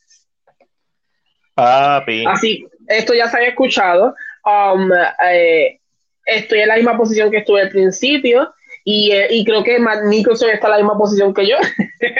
eh, porque se le hizo una entrevista y él muy claro deja saber que él tiene que trabajar con lo que hizo Johnny Depp ya anteriormente eh, para crear un tipo de puente entre los personajes. Él no puede decidir, ¿verdad? como que, ¿verdad? Esto soy yo cambiando un poquito el quote, pero él lo que quiere decir es que no puede entrar a la película y hacer un papel personaje nuevo completamente exacto nuevo él tiene que hacer un tipo de puente lógicamente usando su, su talento y su algo que sea de él, un Grindelwald que sea de él, pero tiene que hacer cosas. Por ejemplo, tal vez el uso de la varita va a ser algo que él puede tal vez que adopte, que es el, del movimiento de la... Hay cosas que él tiene que pasar de un personaje a otro para que como que fluya mejor y no se sienta que estoy viendo una película completamente nueva. Y él, esto lo dijo en una entrevista, así que mm, lo compro por el simple hecho de que Matt es muy buen actor. Lo vendo por el simple hecho de que no entiendo por qué sacaron a Johnny, pero Exacto, esto es lo mismo. La, situación la vendo. Esto no debió pasar. Yo diría se debió quedar. En base a la realidad que está pasando, que no es la realidad que yo quiero, esta es de las mejores opciones es traer un actorazo como Matt Mikkelsen. Y si ya es oficial, compro que sea oficial. ¿Voy a apoyar la película? No sé. Ahí es que, ahí es que como que estamos como que en la... Ah, no sé. A mí, tampoco es que las películas las anteriores tampoco fueron, fueron interesantes, pero tampoco eran las mejores. So, creo que esta decisión puede haber sido, puede haber sido el que, estas películas son los Potterhead como nosotros, que, que, que, que necesitaban más de este mundo. Yo siento que esta puede haber sido el clavo en esta franquicia. Porque no, no por los actores, sino porque las películas tampoco eran la gran cosa. Y entonces como que... Uno la iba a ver por Harry Potter, por lo que representó eso en nosotros y aunque las películas, porque la última a mí no me gustó mucho de Fantastic Beasts, este, de of Grindelwald, menos Grindelwald, que Johnny Depp, que fue lo mejor de la película, by far. pero uno la sigue viendo porque ahora mismo estoy mirando enfrente el, el, el mapa merodeador.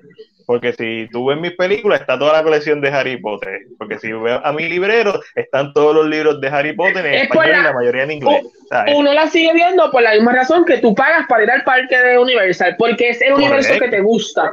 Pero esta decisión puede haber sido esta, que tal vez para unas personas se pueden haber tambaleado para otro lado, como dice Glory, Glory, ¿cómo está? Glory de la que está con nosotros en, los, sábados. Pero hay mucha gente que piensa así, que no la va a ver porque tal vez se siente ese. Y esto es una decisión que yo entiendo que es bien personal de cada persona en esta situación. So, pero el hecho de que sea más es muy buena, es muy buena, es un buen choice. Eh, oye, ¿y si sale de HBO Max? Bueno, como ya lo pago, puede ser que la... Sea, yo no, yo no voy a pagar, yo no voy a pagar por la película en eso. Eh, sí, sí, es como que, pues, está ahí, pues. Ok, Corillo, contéstenme. Porque esto, en base a lo que está pasando, no sabemos cuánto se va a alargar esto, no sabemos, obviamente, igual que lo que va a hacer Disney, igual lo que lo que va a hacer todo el mundo, hay películas que iban para cines que ahora van a estrenar en streaming services. Ok, eh, yo estoy también con la disyuntiva. No sé si apoyar la película del cine porque no estoy de acuerdo con lo que hicieron me encanta Matt Nicholson, es un gran actor, en mi opinión, el mejor actor que Johnny Depp. Este, y aunque a la gente no le guste, Johnny Depp se ha vuelto una caricatura de sí mismo. Eh, pero, si sale en HBO Max, la va a ver. si sale en HBO Max y a la vez que decir, ¿la va a freaking ver o no? Buena pregunta, pero eh, en otras noticias se revelan las primeras imágenes de John Rock, serie de NBC que dejará la vida de Dwayne de este Rock Johnson. Este infeliz busca la forma de toda la semana estar en todos los podcasts del mundo, estar en todas las páginas de cine, en todas las páginas de serie. La vendo. Este, compro imágenes. Compro yo, imágenes. Yo, yo, yo vendo hasta las imágenes es que me da este vibe de que me gusta, a mí me gusta, me gusta Chris Rock, por ejemplo, tú un ejemplo que estoy dando, me gustaba, a, mí me gusta el, tipo de stand-up de Chris Rock y la comida que hizo en algunos momentos, pero cuando vi John Chris, que era la historia de cuando era joven, ¡eh! como que a veces a mí me gusta lo que hace el actor, no, necesito saber de su vida, como que Lo compro especialmente porque yo vi Fighting with My Family, que es producida por Jeff Rock, que es la historia de de, de Paige, si no me equivoco, que se llama la, la, luchadora, que es protagonizada por Ellen Pugh, que está en la madre. Y es una película bien sencilla, bien, bien, se siente, eh, se siente hasta indie. Y sabiendo que The Rock quien la va a producir y bla, bla, bla, y que quizás hay un investment personal, puede ser que sea algo que tenga mucho cariño. Y yo, soy, soy, yo soy un fanático mega casual de la lucha libre. Yo a veces yo puedo estar meses sin verlo y un día sentarme en YouTube a ver un par de horas de los mejores momentos de lucha libre de, de Actitud Era o los mejores momentos de lucha libre de los 80. Y, eso, es un, eso es un día mío, puede pasar. yo soy vi la serie de Undertaker este, cuando salió en WWE Network, me pareció espectacular. O sea, un fanático bien casual. Pero tengo que darle el beneficio de la duda, pero más que todo porque por eh, Fighting with My Family, que es una película bien, bien fácil de ver, bien hecha. So, si, si esta serie es en ese mismo nivel, creo que me va a gustar y me va a sorprender mucho. Y las imágenes me gustan porque se parecen al papá de Eddie Rock, que el tipo grande este, ¿verdad? El que, puse, el papá de Eddie Rock, etcétera, etcétera. Eso, por eso lo compro. Mm, no necesariamente porque es algo que vería así, que me muero por ver. No las he visto, entiendo la justicia, pero como nueva audiencia en esa serie no va a afectar. Pero en esas, eh, eh, ya, no, eh, mm, entiendo por qué, pero si ves las películas, puedes ser cuando veas a Johnny, como que le cojas cariño como Grindelwald y pensar que hay otra persona que va a tomar este papel, y cuando sabes por qué lo va a tomar, creo que. Pero este es lógicamente siendo esta persona que tal vez vio, las películas, so puede ser. Y Ash menciona lo mismo, pero yo creo que el problema con lo que menciona Ash un poquito es que lo que hizo JK es un poquito más, eh, o sea, es, fue ella, fue hecho por ella y hay, evidencia de su decisión. Eh, en lo de Johnny es como un poquito más difícil lo que sucede, pero a la misma vez, como tú lo dices, hay gente que es fanático. Johnny Depp tiene muchos fanáticos, aunque tú no lo creas. Claro. hay, gente, hay gente que no eran fanáticos de Harry Potter y veían la película porque Johnny Depp estaba. Correcto. So, al momento de tú pulir a Johnny Depp out, puedes creer esta historia de que yo no soy fanático de Harry, ¿sabes qué? No la voy a ver porque yo, Johnny Depp no está. Es como que esto, esto hay que ver cómo, pero eh, es una cosa que yo le dije a Matías, yo, Johnny Depp, aunque tal vez a nosotros no nos guste ya como actor, porque lógicamente se convirtió en una caricatura de los personajes que siempre ha hecho, tiene, sigue teniendo fanaticadas por montones. Si tú, lo, tú buscas en un sitio y dices Johnny Depp, ay, qué actora, y la gente le encanta, esto afectará a la película porque yo conozco gente que no le gusta Harry Potter y vio la película por Johnny Depp. No, independientemente, gente de público casual que ha visto todas las películas de Harry Potter y simplemente está desencantado con todo lo que está pasando, porque hoy en día, más que nunca, tenemos todo el mundo sabe, fanáticos casuales, cinéfilos, todo el mundo sabe lo que está pasando antes de que las películas empiecen. Esta situación es tan grande que esto va a afectar, y esto va a afectar a Aquaman 2 también, o al menos se proyecta que afecte grandemente ya va por 1.7 millones. That's a lot. Digo, la última vez que chequeé 5, si subió más, no lo dudo. Este, so sí, pero para dejar de hablar de, de Johnny Depp y porque no vamos a ver Fantastic Beasts 3, este, de perspectiva que no he visto ninguna de las películas. Sí, sí, es que yo, yo, creo que todo el mundo piensa igual. desde la perspectiva que no lo hayas visto, desde la perspectiva que la hayas visto, todo el mundo, yo no conozco a nadie que esté de acuerdo con lo que le pasó a Johnny Depp, que esté informado de lo que está pasando. Yo he visto comentarios de gente que no está informada y cuando uno le da la información, si es una persona normal, inteligente, pues a, a nueva información uno cambia su punto de vista, como debe pasar en todo en esta vida. Veremos a ver. Pero vamos a hablar de noticia porque si no, vamos a ir hablando de Johnny Depp por un buen tiempo. Celebrar las primeras imágenes de lo nuevo de Guillermo del Toro, Nightmare Alley, con Kate Blanchett, Rooney Mara y Bradley Cooper. Ahí está. Sabemos, sabemos de que yo lo compro porque tiene a Kate Blanchett. Ya eso, y tú me dices Kate Blanchett, ya yo estoy montado. Ya en el carril ya estoy pagando, papi, ya estoy pagando. ¿Tuviste Carol? ¿Qué sí qué? Carol con Clay con Blanchett y Rooney Mara. Sí, sí. A mí, es que escuché Carl y yo, ¿who's Carl? No, no, Carol. Vamos a empezar porque e-, ellas dos juntas son una explosión y Kate Blanchett es una bomba atómica. Bradley Cooper, es un super talento. ¿Sabemos de qué es la película o no, tenemos ningún tipo de signo así ni nada? No, eh, Guillermo del Toro, fantasía, horror, matan gente, la película se va a ver hermosa, tiene un talento. Después que, no sea, después que no sea como Crimson. ¿Cómo cuál? La que hizo con, con Eva Greenfield. La de la casa. ¿Tú no la de Guillermo? Crimson Peak se llamaba la película. Que era con la rubia, la actriz rubia. Sí, Crimson Peak, Crimson Peak es excelente película. Ay, no sé, a mí como que, no sé si es que estaba pendiente que es otra cosa con Guillermo, pero no sé cómo que no me... Es una película mal mercadeada. Es como The Village, una película mal mercadeada. La vendieron como una película de horror y una de las primeras cosas que en los primeros cinco minutos que pasa la película es que te dan, te hacen un foreshadowing de que no es una película de horror. Es una historia de drama y romance en donde hay un fantasma. Este, y obviamente, eh, de la misma forma que The Shape of Water no es una película de horror, eh, hay horror en la película, pero no es de, ¿verdad? de la criatura. Eh, yo no puedo decir lo mismo de Pan's Labyrinth. A mí de Pan's Labyrinth me parece horrorosa. Tan fuerte. Toda la temática. Yo creo que lo que pasó con es que fue como, fue como esta película que llegó de momento y como que fue como sorprendente y como que se quedó sembrada en, la, mente de la gente. Se quedó, como sembrada en la, en la mente de la gente y la gente como que no ha dejado Labyrinth en paz.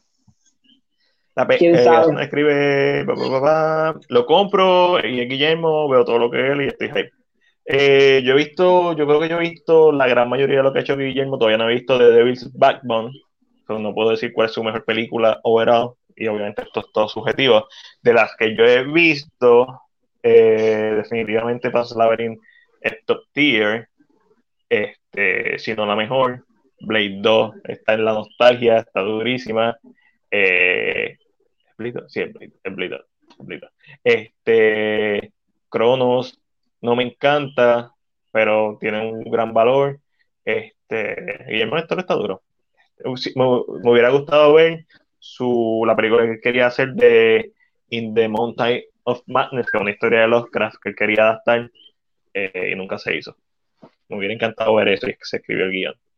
La mejor película de Guillermo es laberinto del fauno, Crimson Peak con Tom Hiddleston. Correcto. Esa película de Pan, el final me impactó y es para discutir por un buen rato, sí, es una, una gran película.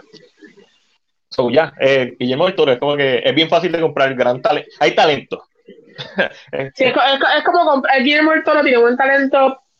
Es como que tal vez no estoy pendiente a que va a salir el producto, no es como cuando tengo que aprender algo con el, con el PlayStation 5, pero si lo encontré, lo vi. No, hay hype, no hay hype. Yo no tengo hype como otras películas, pero inmediatamente salga la voy a ver. Como que, como Mank, que salió hoy en Netflix, no la he visto, pero la voy a ver. O sea, David Fincher, papi. Sí, es como, es como que hay que verla. Mira, y pasamos para el próximo tema, y es que el actor Elliot Page se declaró, eh, Ángel, tú me vas a ayudar en este tema, eh, binario, y ¿Y qué más se, declaró? Eh, transgénero. Se, declaró transgénero, es la primera parte de la noticia. Y además se entiende que se declara non-binary o non-binario. Porque digo además porque específicamente en la carta no sale así. Eh, se entiende que sí, por el hecho de que, ¿verdad? Se dice que se refieran a, a él como él o ellos, que realmente la traducción real no fuera ellos, sino sería ellos, lo que se conoce como ellos. Eh, ah. que en inglés es they. Um, eso, eso, es lo, que lo, que realmente lo que pasa es que nosotros lo que pasa es que el español el subproblema con esto y verdad es que el español no ha decidido eh, reconocer específicamente este tipo de, pronombre, porque entiende que ya lleva mucho tiempo usando un tipo de pronombre.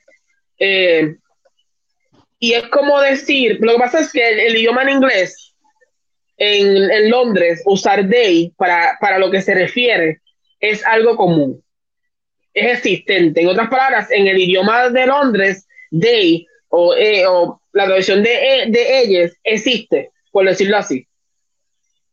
Eh, a lo que la palabra cae, que lógicamente nosotros que estamos acostumbrados es que si hay un grupo donde hay 10 nenas y 10 nenes, tú no le digas ellos porque no todos son hombres en ese grupo.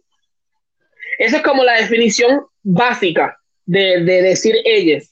Claro, nosotros que uno que está acostumbrado al hablar que tenemos es bien difícil a veces porque lógicamente eh, y sucede y sucede con casos como el de Elliot Page que uno, eh, lógicamente tu cerebro está acostumbrado a algo anteriormente, es un poquito difícil hacer la transición y a veces tarda un poquito, y eso es aceptable.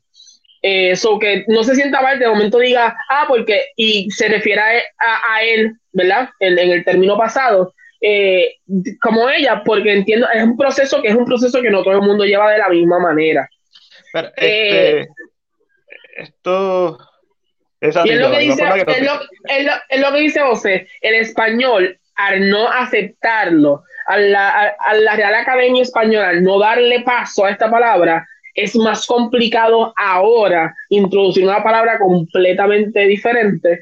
Aunque el término, entiendo por qué es el término, yo entiendo por qué se usa específicamente, eh, pero para otras personas que no están en el, que no están que no están expuestos a esto es bien difícil usar ese tipo de, de, pronombre ok esto como nos estaba mencionando ayer no me importa lo compro no es que me parece importante cool, a mí no me afecta en nada decirle él así como a Elliot Page por eso, ¿verdad? Y ah, se me va a salir de vez en cuando Ellen Page, porque desde que la conozco es como Ellen Page, o sea, llevo 30 años de mi vida, digo, no 30 años de mi vida, pero la mayoría de mi vida, hablándole, diciéndole Ellen Page, so, hay un proceso de transición y eso es correcto, pero cool, compro todo esto.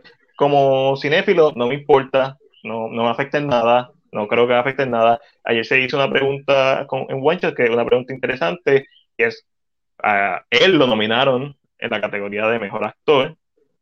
Eh, y creo que esto sí puede darle una conversación, porque también pienso que esas categorías las deberían unir. Mejor actriz, mejor actor, meh. Sí, como que, Tú, juzgas el, tú, juzgas el, tú no juzgas el género, tú juzgas el trabajo electoral. exacto. El, trabajo actoral, mire que electoral, señor. Correctamente, exacto, correcto. eso, eh, eso sí es la parte interesante y eso sí como podría afectar de manera positiva. Siento que no va a pasar, no por el hecho de no aceptar, no por el hecho de, de hacer eh, inclusión. Eh, siento que no va a pasar porque las compañías de cine van a pelear que eso les permite ganar más. ¿Sabes por qué no va a pasar? Porque Elliot Page no ha hecho una actuación tan buena en los últimos 10 años. No, pero no me, no, me refiero a eso, porque es por el simple hecho de que de la misma forma que Laverne Cox estaría en una, en una, en una, en, en la, en el género femenino, eh, en, y ahora en adelante, si nominan a Elliot Page, tiene que estar en el género masculino, ya eso es indiscutible. No, o sea, no es eso, sino me refiero a que la unión de categorías no va a suceder porque las compañías van a decir no, porque tengo menos oportunidades de ganar. Si son más que cinco espacios que tengo para actores, tengo que dárselo a las mujeres y a los hombres. No, yo, y, y, creo que no va a tener que ver tanto con el género, sino más con la oportunidad de ganar. O sea, la idea, no sé si me explico un poco lo que quiero decir, que es más, que, que o sea, si tengo cinco mujeres y cinco hombres, tengo la oportunidad de ganarme dos Oscars en la, en la misma película con dos actores de la misma película. Si, si de momento decidimos hacer una sola categoría, uno, vas a tener que expandir la cantidad de nominados. Sí, definitivo. Y si no expandes la cantidad de nominados, cinco para las compañías de cine, tal vez no los Oscars, tal vez no la academia, tal vez no los premios específicamente, no van a, no lo van a permitir. No, no, no creo que, que brinquen a, ese lado. va a pasar. Sí, pero Lentamente. Va a pasar De, aquí a, a mí, ya empezaron, ya la, academia decidió poner sus reglas sobre la mejor película. el cambio va en movimiento, va como. Es una cosa que dijo Alexandra ayer en, en, el podcast de ustedes. Nosotros estamos viviendo un momento de cambio en, la, en el cine, en la cultura. Nosotros estamos siendo parte de un momento muy diferente. Eh, nosotros estamos siendo parte, podemos verlo así, de lo que pasaron la gente en los 60 con la guerra, lo que pasaron las mujeres cuando querían votar momentos grandes están pasando ahora.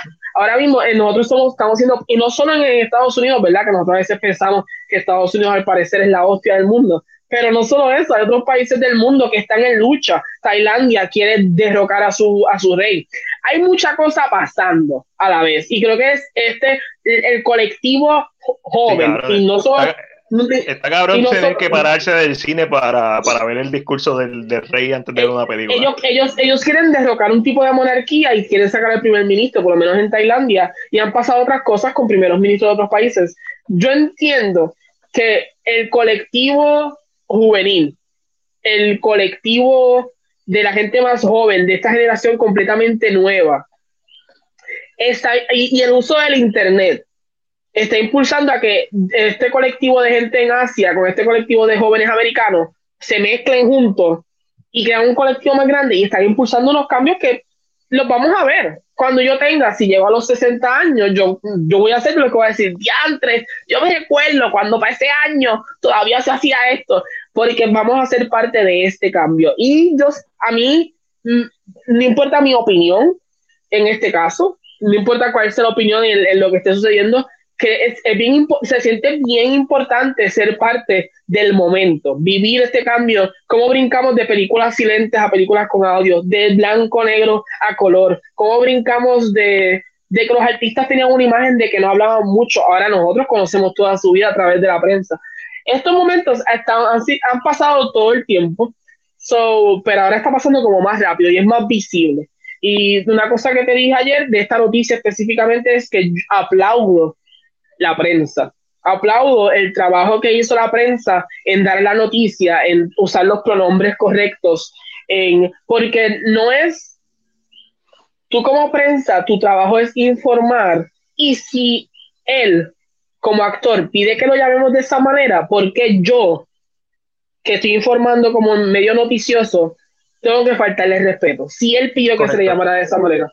yo creo que eh, eh, claro, hay comentarios asquerosos en el internet y yo odio leer comentarios por eso mismo, pero, pero entiendo que la noticia, como se trajo la noticia, como estaba programada la noticia, vi páginas de cine de Puerto Rico dando la noticia de otra manera. eh, o como que diciendo la actriz, y yo como que ya eso me da mala espina porque tú en ese momento que sale la carta, tú decides respetar lo que está pidiendo esa persona. Es así de simple. So que para mí eh. fue como que me sorprendió, porque me cogió de sorpresa, no te creas. Pero. Eh, cool, ella está casada con. Él está casado con su pareja, eso va a seguir pasando. Pero. Sí, pero eh, algo, bien, importante que hay, que discutir sobre esto, y es el lenguaje inglés, ¿verdad? Este, como lengua germánica, que es uno de los lenguajes más simples que hay. Por eso es que la mayoría de la gente lo puede aprender, porque es una de las lenguas más simples de aprender, porque corta mucho, corta esquinas. En español, en español es un poquito más complicado, hay un poquito más, hay más cosas. Es un lenguaje ciertamente más completo. ¿Qué pasa? En inglés hay ciertas palabras de esto de lo de binario, no binario, que es cool porque realmente son como que palabras generales. En español, ellos o whatever como se diga, no podemos, si, ella, si él está en un grupo de hombres, ellos. Así. Yo creo que la gente también se sobrecomplica eh, mucho. Si es un hombre que quieren que le llame mujer, por ende es una, pues se le respeta, aunque biológicamente no lo sea, pues se le llama ella, la dama, whatever, chica, chica. So, si eh, hay un grupo de ocho mujeres y dos hombres, tú le dirías al grupo ellas, aunque hayan dos hombres, o le dirías ellos. ¿Por qué tengo que usar ellos con tanta, con tan rico que es nuestro lenguaje en español? So, usarías ellas. Ellas y ellos, no tengo, ¿por qué me tengo que limitar a usar ellas y ellos? Ellas y ellos. Y ellas son ellas, las, que se dominan, ellas y ellas. Entonces, ahí es donde entra la conversación de que lógicamente, porque está, lo que pasa es que es, un sembrado cultural. Es, el, idioma está puesto aquí, es como que so, al no, ahora mismo uno lo dice, a mí se me complica, y yo soy parte del colectivo, por decirlo de esta manera, pero a mí se me complica. Pero si ellos me piden que yo diga a ellos, ¿por qué no puedo hacerlo?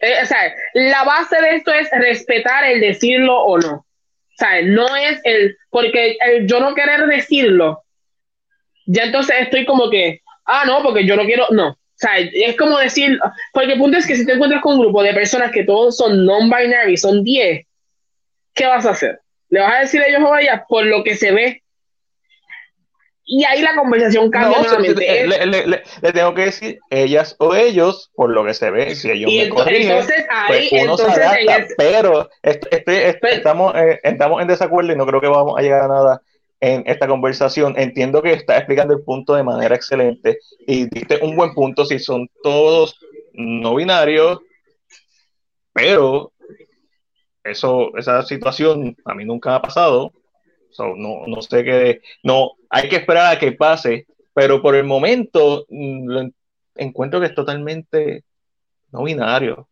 ¿Qué, qué Ángel? Edúcame, no binario específicamente. No, ser no binario significa que tú no te vas a dejar llevar por lo que la cultura quiso imponer. Por ejemplo, ser no binario significa que Elliot Page puede tener el pelo largo, puede usar maquillaje, se puede poner falda, aunque se identifique como un hombre. ¿Por qué? Porque este tipo de cosas, el maquillaje, el pelo largo, la falda, la vestimenta de mujer, es una, es un, es un, una construcción social. Depende de tú vengas, está construido social. Es por, es por decir que el rosa, que eso ya no se ve, pero antes, el rosa era de las nenas y el azul era de los nenes. Son construcciones sociales que se hacen a través del tiempo. Ser no binario significa que no todo este binario tiene que ver con esa con una desconstrucción de, lo que nos impone la sociedad. Exacto, ser no binario no tiene que ver con tu sexualidad. ni, con tu sexo. exacto, no tiene que ver porque por eso es que ella es, es no binario, ¿verdad? Es correcto. Exacto, exacto. hasta que yo ah, lo que tengo entendido es que una persona no binaria, eh, ¿verdad? Pero, pero, ¿verdad? Él se identifica, lógicamente, a él en su término, él puede decir que diga que él, porque cada uno tal vez decide cómo quiere que lo llamen. Él puede decir, a mí me gusta que me digan él, y tal vez ella, por ejemplo, vamos a decirlo así porque estamos hablando español. En inglés sería they, el término que se usa. Porque, un, porque es más sencillo. Pero, pero este sería el término. Y creo que la confusión mayor está en que la gente piensa que no binario tiene que ver con otra cosa y no binario tiene que ver mucho con la construcción social. Ser no binario significa exactamente eso, que si de momento miras a la calle, está usando tacos, está usando una falda y es un nene, puede ser que sea no binario porque está es casi una de, construcción de que en el mundo tiene que haber, o sea, que tiene que existir como que esta idea de que el so, esta construcción masculino y femenino es lo que se quiere como usar un poquito más o menos. El lenguaje se usa para. Exacto, eh, es lo que dice, es lo que dice Ash. Hace mucho tiempo, una persona que se viste tomboy puede ser que hoy en día, en los términos de hoy, se pueda decir que es no binario, pero no todo el tiempo. Porque muchas veces, si se visten bien tomboy, es que el, es que el término es difícil. porque mucha, yo, no, pero mucha, gente que se vestía tomboy antes era una expresión de lo que eran realmente como personas. No era un, un choice de que, ah, como que no me identifico. Por eso es que, por eso es que cuando buscas no binario, ves que la persona te dice, no me identifico con femenino ni masculino, so yo me he visto con lo que yo me quiera poner. Es como, es, hablando de cine, Extra es el mejor ejemplo. Si Extra quiere ponerse taco o una, una pantalón de mujer, es la, esta idea de que ya es, es, social, tiene que ver mucho con la construcción, con, con la deconstrucción, deconstrucción del pensamiento social. Ok, pero entonces si viene de esa área que tiene, tiene sus puntos válidos eh, y no tiene que ver nada con la naturaleza y el sexo, que no es algo social, es algo, se nace, tú naces hombre o naces mujer o naces hermafrodita, este, hasta donde yo sepa son los únicos tres natural, la, naturales. La, biología. Biología, biológicamente. Exactamente. So, si se hace por respeto, eso es una cosa. De la misma manera, se tiene que respetar a una persona que lo haga, que, eh, que se encuentra en un grupo no binario y si no sabe, se refiere a ellos biológicamente, por lo que está viendo. yo creo que aquí hay que llegar a un entendimiento mutuo de lo que está pasando. Porque a mí se me hace bien fácil entender lo de Elliot Page. Él quiere que lo llamen así, pues vamos a llamarlo así. A mí no me afecta, no me importa. No, no afecta absolutamente nada. Ni su carrera, para mí, no afecta nada. Puede ser que impulse ciertas cosas que me parecen interesantísimas para el futuro de las categorías de cine y etcétera, pero en general no me interesa. Pero lo, importante, lo importante de esto es que si tú conoces una persona y lógicamente visualmente tú sabes, porque visualmente tú puedes entender cuando tal vez una persona está, ¿verdad? Es parte de, del... De, de, de, lo, lo, esencial es preguntar. Lo esencial es preguntar, no decir tú lo que crees primero. Si tú ves que la persona, porque lo ves y dice, tiene falda, lo esencial es preguntar, ¿cómo tú quieres que yo me refiera a ti? Así, sí. Así de sencillo. ¿Cómo tú quieres que yo me refiera? Ok. Y respetar, e, esa es la base más clave para mí de esto eh, que no tiene que ver con que si yo creo o no creo, dejo de creer, no, es preguntar y si tú quieres que yo me refiera a ti como ella, aunque visualmente yo estoy viendo un nene, te voy a decir porque tú me lo estás diciendo. Si es respetar, no necesariamente preguntar, mutuo entendimiento. Ambas, ambos, ambos lados tienen que ser lo suficiente maduros. Pero, pero tú tienes que saber, pero tienes que preguntar en el aspecto, porque si me, me, deja terminar. No, no, pero para, dejarte esa. Creo, que va a estar la tú, tú, estás hablando de tu experiencia cis. Tú estás hablando de tu experiencia fuera. So, yo estoy hablando de, la experiencia dentro. Por eso, de, antes de que cometas el error y decir algo que tal vez pueda ser, porque lógicamente esto no es un tema como una película de si se compra o se vende. O sea, esto es un tema un poquito más complicado. La base general de esto es preguntar la, es preguntar cómo, cómo me refiero. Así, porque si te encuentras con una persona que es no ah. binaria y, visual, y visualmente, el problema está en que visualmente tú ves una persona que tiene una falda y entiendes que tienes que decir ella. Eso es lo primero que tú piensas. Y no me vas a, no me vas a decir que no. Porque esa es, esa es la, la construcción social, es que si tienes falda, maquillaje, ay, pues que quieres ser nena. Eso es la construcción social hecha hace mucho tiempo. So, por eso es que te, si ves una persona así, tú le preguntas y, entonces a base de la pregunta, ahí entonces nace la conversación. No es que tú porque tenga falda o tenga maquillaje vas a decirle señorita o porque y ese es el problema de, de cómo está. O sea, el problema es que la construcción social está hecha de que Claro, y de la misma forma tiene que haber un mutuo entendimiento en la otra parte de que si esta otra persona se refiere a ti, tú no te puedes molestar, simplemente lo tienes que educar, educar y decirle, me gustaría que me llamaras de tal forma, porque tampoco hay personas que no preguntan, es algo inconsciente, o sea, no, por lo mismo, por la construcción social, como le quieras llamar, o simplemente porque biológicamente un hombre o biológicamente una mujer, o no sabes lo que es, el punto es que ambas partes hay que abrir una brecha de comunicación y hay que llegar a un entendimiento. Por eso es que no estoy 100% de acuerdo con lo de preguntar. No está mal preguntar, pero si la persona no pregunta, la otra persona tampoco se puede sentir ofendida porque vivimos en una construcción social y el punto es desconstruirla, por ende se tiene que educar. Y aquí es donde viene la comunicación, que es para mí la base de todo. Preguntar, si se, si se pregunta, y obviamente en el futuro, a lo mejor esa es la norma, preguntar. Ahora mismo, la gente que esté en, en, en este, ¿verdad? Que esté consciente de esto, que lo haga. Pero la persona que lo hace de una manera sin ningún tipo de falta de respeto, o sea, que es totalmente natural, que sale espontáneo y comete el error, lo que yo me refiero es que la otra parte tampoco puede ser, tiene que haber comunicación, eso es todo. Simplemente tiene que decir, no me preguntaste, no le puedes decir, yo no quiero que me trate así, bla, bla. No, hay que, se, se, se hable ya y da sí. Y yo creo que ahí es donde entra todo esto de la comunicación y el respeto.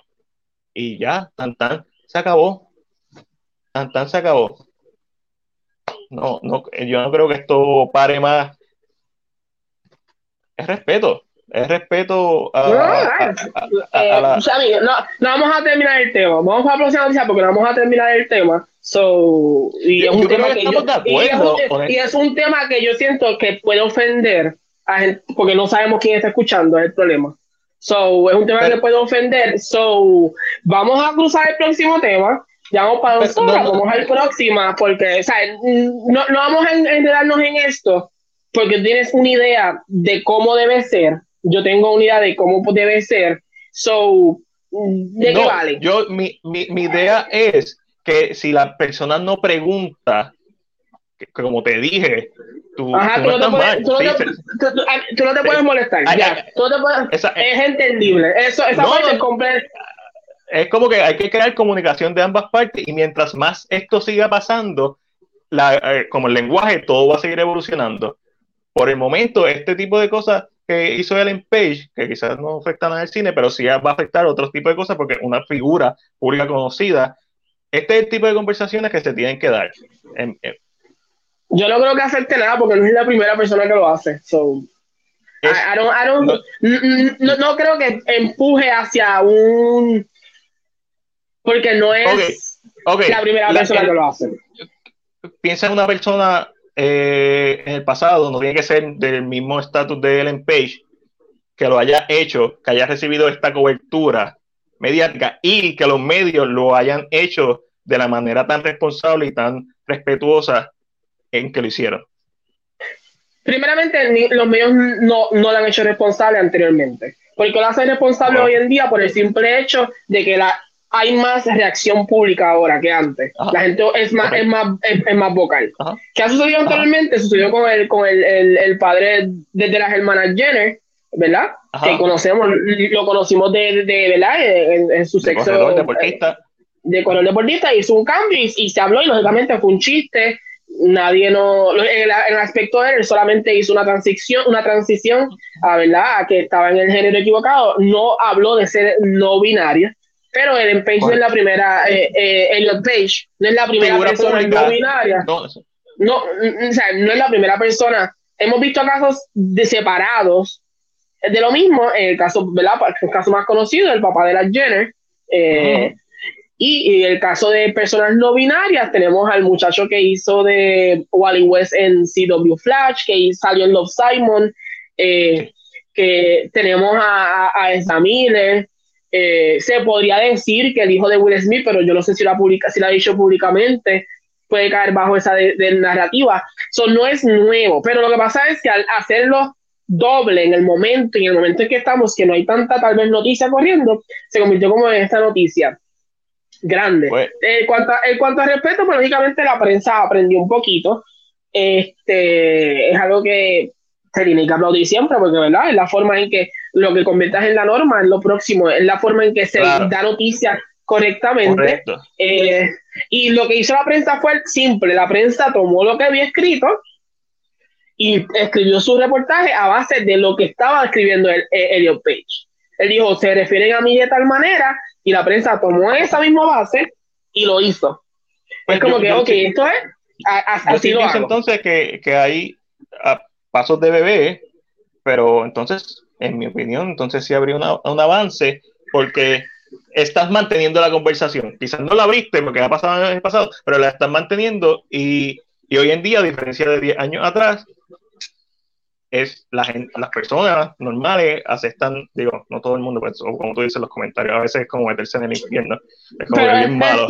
pero literalmente es decir que hace mucho, eh, eh, la conversación está en cambio, hay un, un camino a que sea, que, ¿verdad? Se, se, lógicamente la gente lo acepte más, porque hace muchos años este actor, Sean Connery, decía que era una mujer, él lo hacía sin ningún tipo de problema. Hoy en día ese tipo de comentarios no se ve, no, no es viable. Y de eso no han pasado, por decirlo así, más de 100 años, por decirlo así. No, hace, hace, hace, hace, más de, hace más de, no sé la cantidad exacta, está, vivíamos en la segregación. Hace, las mujeres no votaban. Son cambios que van a pasar, pero hay, hay, hay una, hay una es, la forma, es, es Todavía no han pasado 100, años desde que las mujeres empezaron a votar. Eh, fue en los 20, 1920 y pico, que a las mujeres se les dio el derecho al voto. Para que tengan una idea, no han pasado 100 años desde que las mujeres tienen derecho a votar. Este, son cosas que van a cambiar, se van a mantener en cambio completamente. Eh, que la conversación, pues lógicamente, es lenta, porque yo la encuentro lenta, no solo en este caso, sino en, cualquier otro caso, pero, hay, que mantenerla y hay que estar abierto al cambio. Yo creo que con eso podemos, pues la persona que no está abierta al cambio, como las cadenas de cine, es que es lo que le va a pasar. Al final es la historia o, o industria de la música. Vamos, volvemos a lo mismo. Tú mencionaste otra industria que también le pasó lo mismo. Tú tienes que adaptarte a los cambios al final del día y estar pendiente de la conversación, eso es todo. Y por eso yo creo que es bueno que lo habláramos y que, que, llegáramos a un hasta cierto tipo de, ¿verdad? Aunque tengamos dos perspectivas diferentes, pero se habla y a la medida que se hable, se entiende, se internaliza y se acepta y uno se adapta. Y yo creo que, es bueno. Al final del día es bueno. Esto es bueno, Ángel. Lo que sigue. Van Helsing no la compro. La noticia de Van Helsing no la compro. Van Helsing anuncian que va a haber un reboot y no la compro. No la necesito. Este. E, el productor es James Wan, que menos todavía me gusta. Eh, el director es el de Overlord, que entiendo que es un buen director. So, eso puede ser lo único salvable. Sí, pero... Eh, yo la compro, yo la, yo la compro por el director. James Wan como productor da lo mismo. Eh, es como director, pues un poquito como que más confiable. Como productor es como un nombre. Pues, ah, James Wan. y como que Sam I mean, ya tenemos la serie, so como que una película más que va a ser interesante, entonces va a ser como cool, como un una película de culto muy interesante, le encanta a la gente, hay escenas bien, bien emotivas, las vampiras, uh, I, don't, I don't know. ¿Tú de casualidad tienes algún tipo de idea que tan bien le fue a la película de Hugh Jackman o que tan mal le fue? Ah, a mí me pareció esa película súper interesante, como, como mezcló los monstruos. Este, yo tengo la, la, la, película animada en DVD por ahí, este, que es una precuela de la película. Eh, y, y, lo estoy mencionando porque obviamente ha sido el Van Helsing en el cine más reciente y más popular. Eh, Anthony Hopkins lo interpretó en Bram Stoker Drácula, una de mis películas favoritas de horror, aunque es más una, una película de romance. Este, lo compro. La, película hizo, la película tiene un budget de 160 millones y se, y se llevó 300 millones. Mm, no, no. el, número para, el, para, el, año que salió, ya se va. Este, entiendo que, quizás fue bien, pero quizás no superó las expectativas, porque yo iba a hacer una serie este, que iba a ser, que iba a ser en el mismo universo, que iba a tener a Hugh Jackman apareciendo de vez en cuando y la cancelaron. Eh, no recuerdo porque lo leí hace mucho tiempo. Entiendo que, que había potencial de hacer más con esta historia, pero no, eso, y yo estoy seguro que tampoco a ti es lo que te molesta, necesito un poquito más. Hasta ahora lo compro por el director. Universal, de, la misma forma. Van, es un personaje que, eh, que lo hizo interesante fue Hugh Jackman para mí.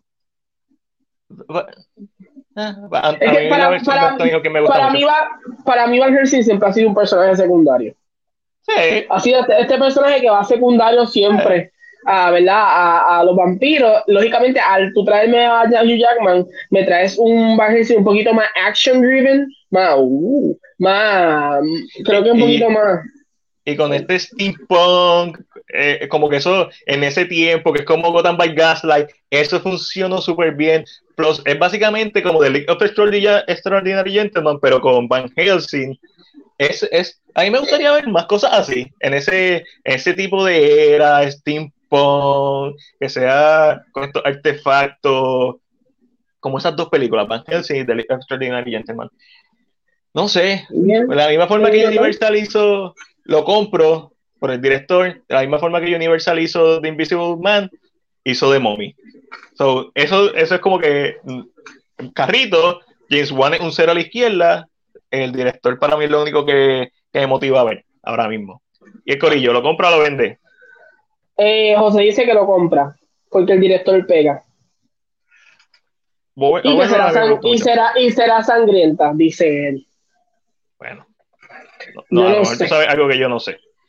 Y para terminar la noticia de, de, solamente esta sección, HBO de manera oficial le da luz verde a la primera temporada de la serie live action de The Last of Us, basado en el popular juego de Naughty Dog y de Sony.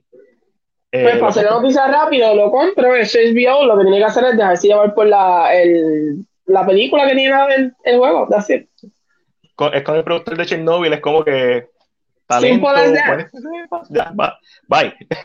Mira, y con eso pasamos. Ah, déjame cambiarle. Déjame cambiarle. En lo que yo le cambio el logo, ¿con qué pasamos, Ángel? Netflix trabaja un remake coreano de La Casa de Papel. ¿Lo compra o lo vende? Yo lo compro por ser de Corea. Yo lo vendo porque no me importa. Este, pero, pero, lo vería por ser de Corea. Es como que. Ah, es como que Corea tiene su. A mí, Corea. Ok. todo depende de cómo lo hagan. Si va a ser otra serie más, de, o sea, de, de, múltiples temporadas, lo vendo. Si va a ser como un drama, y me refiero a la cantidad de episodios, un formato más adecuado a esta historia, lo super compro. espérate, pero van a hacer, van a robar en Corea. Push, that's kind of, that's a big penalty there. Oh, mm. No sé, y también depende mucho el actor. Depende mucho el actor. Ay, tú, tú, me pones a Lidon Wook ahí y yo estoy de cabeza, aunque sean 10 temporadas, las veo, las, veo todas. Hmm. Porque, por ejemplo, eh, Kingdom, aunque, es muy lenta, Kingdom está bien trabajada. Kingdom está bien hecha. Y hecha el valor de producción de Kingdom es hermoso, lo que pasa es que yo no puedo superar el primer episodio. Sí, porque es como, pero es como, es como, es como bien lenta. Yo entiendo que si es así, que el valor de producción es inmenso, o el, porque Netflix, que tiene chavo, por decirlo de esta manera, a mí, el chiste, Netflix tiene chavos por chistear. Tiene tantos chavos que es, un chiste ya. Pero si es así, que el valor de producción es como el de Kingdom, que es un valor de producción bien grande, son actores de siete pares. Yo entiendo que la serie puede tener un buen auge. Eh, lógicamente, la gente que le gusta la casa de papel en, la español, cuando ve la con es una copia, eso puede ser que eso te, eh, afecte. Mi recomendación sería que nunca anuncien que se llame igual, que le cambien el nombre y le hagan otra cosa. Eh, así que, pero por lo menos yo, yo que he estado viendo últimamente producciones de Corea, que no es que todas son perfectas, pero visualmente esas producciones es como que, yo no sé si allá existen cámaras malas, porque yo nunca he visto una, cámara mala en esas producciones. es, ciertamente extremadamente interesante que Netflix siga tirando para los nichos que nosotros llevamos desde un año diciendo que iban a hacer, pues ya lo está haciendo. Y, y están metiendo una franquicia que es famosa, bien conocida, que si bien no todo el mundo se va a mover a verla, siempre va a haber alguien que por curiosidad va a decir, déjame ver el remake de La Casa de Papel. Pero lo interesante de esto es, ahora que tú dices del nicho, es que yo conozco La Casa de Papel de España, voy a ver el coreano, si me gusta lo que vi, voy a ver más cosas coreanas. Ya, that's it. Eh, eh, me parece bien genial.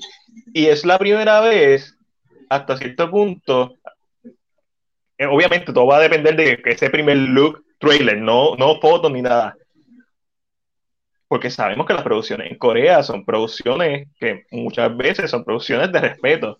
So, es bien posible que por curiosidad yo vea la coreana y si me gusta la coreana, por lo menos vea dos episodios de la casa de papel para, tú sabes, para comparar. Netflix sale ganando en todas. O sea. La diferencia, yo entiendo, tal vez va a estar en la cultura. Uh, que tal vez, en tal vez en España se hablan más malos, son más agresivos, son más eh, en Corea las armas no son legales, solamente la tiene la policía y tal vez una otra persona, ¿verdad? no existen armas de fuego. eso cambia narrativamente toda la historia porque lógicamente no van a haber pistolas para, para ir al banco.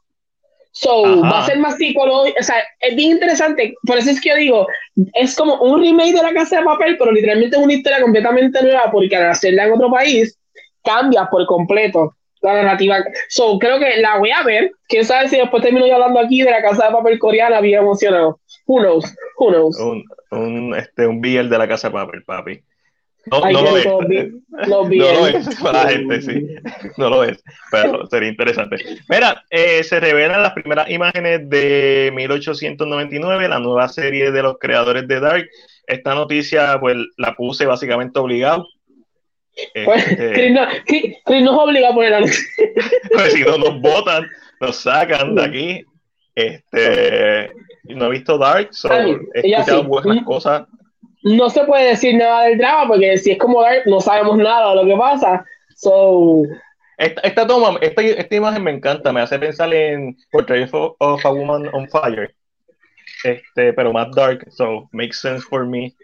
Eh, pero así me gusta la. Mira, alguien puso algo aquí que es muy interesante. ¿Será más cibernética la casa de papel coreana? Es, eh, I mean, yo he visto cosas ahí que, I mean, son media fantasía porque tienes tecnología de siete pares, pero. creo, que hay una creo que hay una posibilidad de que la, la versión coreana sea mejor que la. Una gran posibilidad de que sea mejor que la española. y, nosotros así el cine PR. La versión colonial de la casa de papel es mejor que la española. Chinche no van a caer. Eh, no, la, la verdad, la verdad. Mira, hay, hay, una secuela. La secuela de Extraction comienza filmación en el 2021. ¿Lo compran o lo venden? No he visto la primera, lo vendo. Es porque no he visto la primera. Sí, sí, eh, me da lo mismo, es esta afirmación. Este, no, la voy a ver, la segunda, vi la primera y muy buena película de acción de Netflix, eh, sorprendente, una película que quizás se merecía estar en cine, yo he visto peores películas en el cine, mucho peores. So, eh, ¿Qué más tenemos? Hoy estrenó la serie de Selena en Netflix, como la flor. Tanto amor.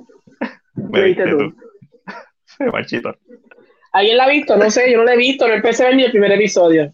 ¿La vas a ver? Esa yo creo que es la pregunta. Yo no la voy a ver, no, no, lo vendo, no me interesa. No creo, no creo. Es que ya como que yo he dejado de ver series, lo único que veo son como las series que ya llevan conmigo mucho tiempo. So no creo que la vea. Oye, el episodio de Grey's Anatomy no fue ayer, no, hoy. No lo vi, no lo vi. Pero el, epi- el episodio. Salió ayer. Ok, el- pero el Eh, episodio y- de. Ah, ¿verdad? El de la playa. Ah, no, ya eso pasó. ¿Ya se pasó? Ok, ok, Y la idea es que ya no puede llegar hasta donde su marido, porque hasta que ya no acepte la muerte, no, no puede abrazarlo. Which is kind of fuck up. Uh. Pero en el episodio de ayer apareció, no voy a decir el spoiler, pero apareció un personaje que no sale de la season como de la 3. Wow. Yo ah, nada más vi la foto y empecé a llorar. 007. 007. Sí. Oh my Y ya God. Nada más viendo la foto, loco, nada más viendo la foto. Wow. So que, Eso vamos a ver qué está pasa. ¿Qué compraste? Este- Espérate, dijiste lo compra, pero no sé si estamos hablando de la casa de papel, de Selena o de Extraction. ¿Cuál de todas compras, o, John? o, o de Selena. Y Selena, no, no, es Distraction probablemente. O lo de la casa de papel, no sé. Pongan las cosas. Este, Es que y recuerden, a- que lo- no, ustedes nos escuchan un chinchín más al frente. So, cuando ustedes comentan, tal vez nosotros ya pasamos el tema. So, en, uno o dos temas adelante. Esa de Selena la Ah, voy a ver, pero pienso que lo van a hacer sensacionalizar y ninguna como la de J-Lo Bebé. Vamos, vamos a ver, yo no, maybe yo no la veo, no creo. No creo, pero lo que no. la- La voy a vender porque no la voy a ver. O sea, eh, no es algo que me interese. eh, no sé. Eh, pa, pa, pa. El creador de Black Mirror hará un documental falso sobre el año 2020 con Hugh Grant como protagonista. antes, de que siga, Ajá. John dice, oye, pero usted va muy rápido. Y es que, mira, ya llevamos tiempo aquí, so, como que damos. Papi, tenemos que poner ahora, sin empezar hablando no binario y bla, bla, bla. Ah, y también de película. Ese es el tema general. No, pero, Pero o sea, yo- ahora, ahora poquito. saber, déjanos saber de qué estabas hablando. Vi Extraction. Ah, la compré, la noticia de Extraction. Ok, ok. Y ver a Selena. Cool. Sí, Pero espérate, este, pero no, no me dijeron John y Ash si comprarían la coreana. Yo sé que no, porque yo creo que a ellos no les gusta ese tipo de. buh. Es que Ah, es, gusto, es, que, es, que, es, es que es un gusto adquirido. Series coreanas es un gusto que tienes que adquirir. Ah, no, de- las películas, digo, las películas son acá. pasables.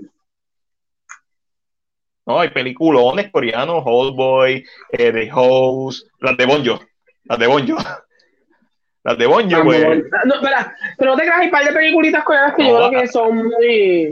Chaser, sí, a mí que me Es encantan que- los thrillers, los thrillers Yo coreanos están también pienso madre. que es que nosotros estamos tan acostumbrados al, a lo que sale de cine de acá que cuando vemos algo que es tan distinto, de una- como que, como que, ¿ah? te coge. Yo creo que eso es parte de. Man from Nowhere, hay un montón de películas coreanas.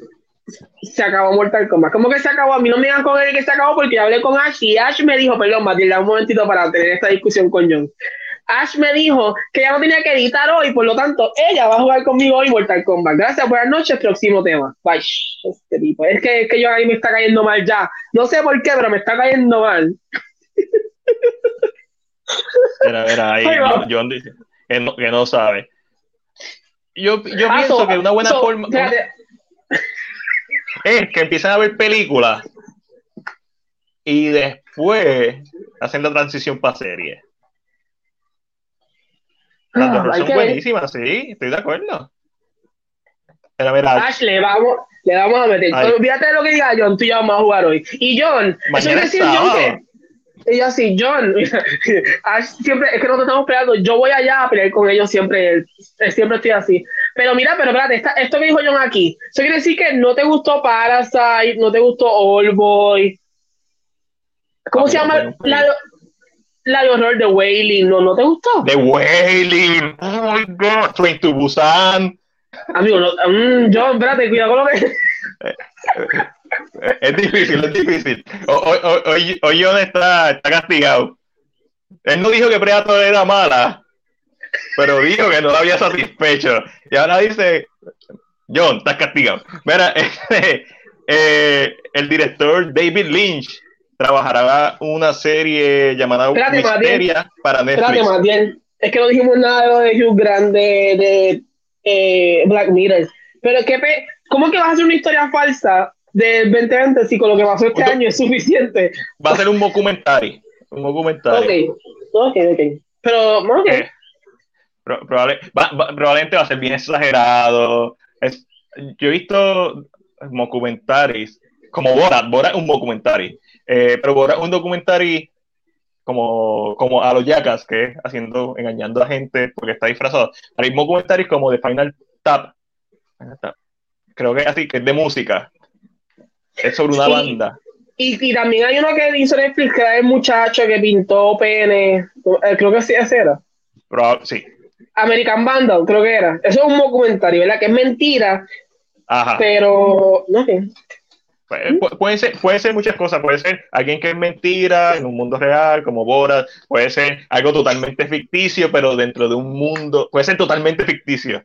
Este, puede ser una película como eh, de Final Tap, eh, que de hecho lo tengo que ver, lo tengo en mi lista. Pero me, me llama la atención, los documentarios son divertidos, una forma de, de uno reírse de lo que, ¿verdad? En este caso, lo que hemos pasado, y las risas son buenas.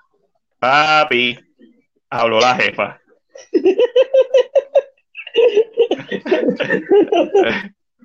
Este, Castigado, castigado. Mira, gracias a, a Johnny y a, y a Ash de, de Legacy Universe, el corillo que nos está escuchando eh, y no lo sigue, síganlo, están en las redes sociales, eh, tienen eh, Twitch y o sea, que si les gusta eso, pues también pueden ir y, para allá. a y Twitch. un poco, y lo bueno es que también, ah, si te gusta Broadway, Ash es fanática de Broadway, so, habla un poquito de eso. John es un gamer, eso también lo vas a ver jugando. So, que verdad que ah, denle ese, denle a la bolsita y peleen con John, hagan lo mismo que yo. Llévense a, a Ash al corazón, pero a John le pelean todo el tiempo ahí. Ah, Mira, este, so, compró lo de Black Mirror, comprar lo de David Lynch, la serie Wisteria. Va a ser algo raro, es David Lynch. A Chris le va a encantar. Va a decir que, su, que es lo mejor que ha visto en su vida. Este.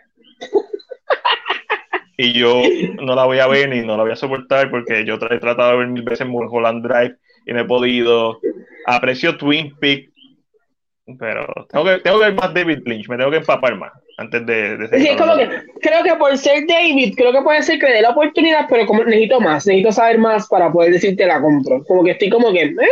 Eh. Robert Englund, famoso por interpretar a Freddy Krueger en A Nightmare on Elm Street, según el elenco de la cuarta temporada de Stranger Things. Lo compro. No me odien, pero, pero yo, yo no veo Stranger Things. Eh, eh, no he visto Stranger Things. Pero es, es- es Robert Englund, es Freddy. Ah. A mí, la noticia la compro, eso sí. Sí, como que, Pues, pues, ahora, es, es como que ah, makes sense. Un icono de los 80. ¿Por qué no? No sé. Why not?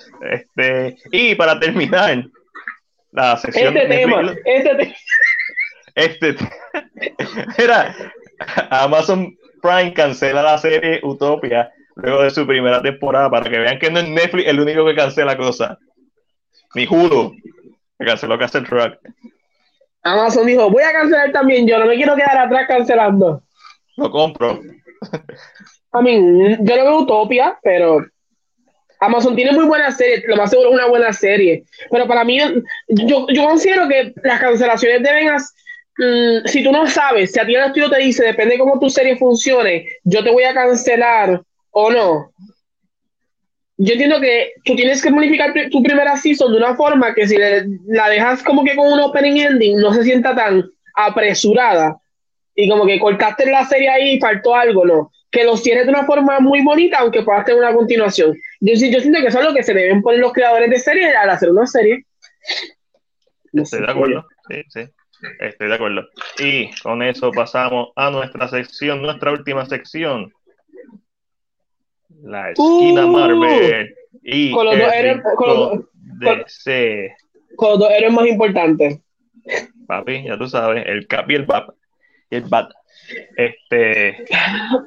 ¿Hay noticias?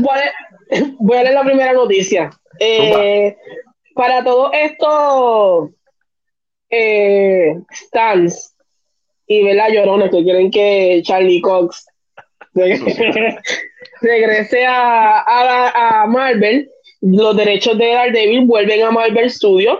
Y el, el trending Say Daredevil sucede, claro está, porque quieren que Charlie Cox regrese a este papel.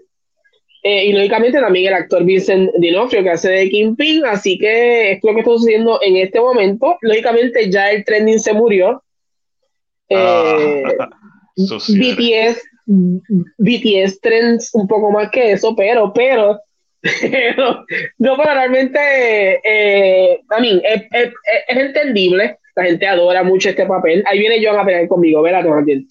Um, pero es este papel que la gente adoró mucho. ¿Viste? Eh, la gente adora eh, este papel y entiendo el por qué lo quieren de vuelta. Yo entiendo que es la, probabilidad ahora mismo es bien bajita en lo personal. No sé si Matías piensa lo mismo, pero yo entiendo que la, la entiendo que la probabilidad es pequeña por el hecho, ¿verdad?, de que um, esto es de Netflix y si no sé, no tienen que hacer de una manera que funcione bien eh, para ellos. Y aunque, déjame ver, tú tienes la noticia de, de Hakai aquí, que vamos a hablar de ella mismo. Eh, hay una noticia que vamos a hablar de Hakai, pero además de eso, se, eh, al cast de Hakai se unieron más personas. Y entre esos papeles se encuentra un personaje que se llama Echo. Eh, lo interesante del personaje de Echo dentro de los cómics es que Echo, la primera vez que la vemos, estrés, se puso la primera vez que la vemos, a Echo la vemos en Daredevil, ella es del cómic de Daredevil. Ok, ok. Eh, la primera vez que la vemos, y porque la vemos ahí, porque ella es hijastra de Kingpin. Oh. Kingpin mata a su padre, eh, y cuando mata a su padre, el padre le dice a Kingpin, llévate a mi hija, edúcala, enséñala. Y Kingpin literalmente se la lleva y le paga la mejor educación del mundo. Ella tiene un tipo de memoria fotográfica como, como Taxmaster. Y entonces aprende. So, ella se convierte en una pianista de siete pares de cojones. Ella se convierte en maestra en, en, judo. O sea, ella aprende. Literalmente eco, se repite lo, Exacto. Y una de sus habilidades, de las habilidades más destacables de ella, es que ella sabe hacer la misma gimnasia que tiene Daredevil y tiene casi, casi la misma puntería que Bullseye. Eh, y lógicamente, esta, yo pienso que la mejor forma de introducir a este Kingpin nuevamente, al de Vincent que puede ser a través de Hawkeye, a través de ese personaje de ella. Es posible. Lo que todavía se me hace un poquito difícil es que es el papá de ella está vivo en la serie, porque se anunció el casting del papá y ya ya es mayor, ya ya es adulto, ya ya es grande. So, no sé si va a cambiar un poquito el origen, pero van a seguir manteniéndose apegados a Daredevil. So, para mí, la mejor forma de introducir a Daredevil ahora mismo es a través de Hawkeye. Es la mejor manera. So, ¿hay oportunidad? Yes. Sí, exacto, exacto. Eh, ok, todo un tema interesante para mí. Eh, yo vi las primeras dos temporadas de Daredevil, vi la primera de Jessica Jones, vi la primera de, Iron Fist, de Encenda Mierda, vi Defenders y vi la primera temporada de The Punisher. Este, así. Eh, Charlie Coss, Vincent Dinofrio, Vincent Dinofrio puso también el, el hashtag Save Daredevil. So, obviamente hay un interés de, por lo menos de su parte, de regresar con el papel y ya Marvel Studios ha demostrado que no importa que seas de otro lugar, si eres el talento, estamos dispuestos a que vuelvas a reinterpretar ese papel. Con Jake Simmons particularmente. So, no es descabellado pensarlo. Me encanta lo que traíste porque traíste información de los cómics y a lo mejor el papá son flashbacks.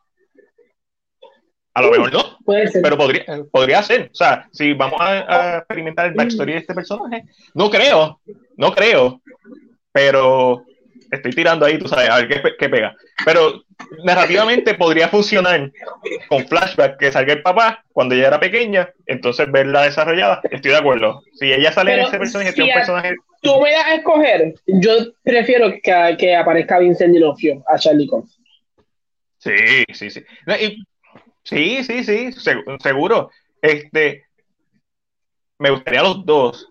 Eh, y no tiene que ser el Daredevil de la misma forma que Jake hicimos, no el, el JJ Jonah Jameson, de las películas de Sam Raimi es otra versión de ese personaje, aunque sea el mismo actor, no tienen que ser las versiones de Netflix. Pueden tener nuevos trajes y pueden traer a los mismos actores. Es posible, probable, pues todavía estoy más, menos, menos que más. Eh, ya Disney tiene sus planes. Eso lo sabemos. Disney no va a cambiar porque esto está trending. A diferencia de Warner Bros., ellos no van a cambiar. Ellos tienen un poquito más pull. Sobre todo porque en el caso de Disney, ellos no han hecho nada mal. Si ellos deciden recastear, no es, no es mala de ellos. Había un contrato con Netflix, se acabó, vamos a, continuar. Si tú ves las series de Daredevil y ves las películas del MCU, definitivamente son universos separados. Las series siempre hacen menciones de, de, los eventos que pasaron así bien superficialmente. Las películas... No les importa. No importa, tú no eres nadie. Pero yo entiendo también que esto pasó mucho porque como la hay una división de, que, era que era televisión y que era las películas, tal vez si desde el principio esta unión hubiera estado, mi vicio hubiera sido más completo. Pero yo creo que esto todo se limpia. Este, yo creo que todo esto se limpia con la idea de que estamos en el multiverse ahora. Yo creo que el multiverse puede permitir mucho. Así que, who knows? Who knows? Maybe en este universo son los mismos actores, pero son otras versiones. Eh, eso es lo que yo, ahí donde si pasa, ahí están mis chavos. ¿Por qué? Porque ya lo vimos, lo vimos con Jake Simmons. Eh, y es lo más lógico. Tú, tú, tú quieres, si tú quisieras eh, tener contento a los fans, pero a la misma vez no quieres encasillarte narrativamente, haces eso. y ya lo hiciste. Ya, ya hay un precedente. Ahora, para mí es poco probable a la fecha. Y a lo mejor mañana pueden anunciar que Charlie Cosi y Vincent Minofrio vuelven. Y eso, y lo voy a aplaudir y me voy a emocionar igual. Pero por el momento no, no, no he visto nada excepto que lo, lo, único que quizás subió un poquito más esto, además de la participación de Jake Simmons, es que Vincent Dinofrio compartió el hashtag.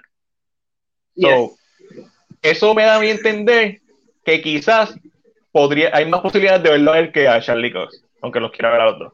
So, estoy cool, estoy cool con, con eso. Compro, compro la noticia, los derechos volvieron a Marvel y me gustaría volver a ver. Claro que sí, ellos hicieron excelente trabajo en las tres temporadas, en el caso de Chicos, incluyendo The Defender 4. So, no hay problema.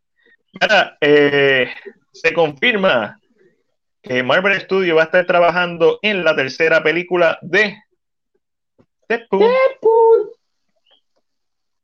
Lo vendo. Lo vendes. Vendo que esto sea una noticia. Es como que. Como que. Se sabía, o sea. Sabíamos ya, su O sea, claro que vamos a ver Deadpool 3. Eh, claro que la van a poner probablemente. ¿Hay algo de como una división de Disney Plus que va a ser más R o tú crees que lo van a tirar en Hulu? Yo creo que debería ser Hulu.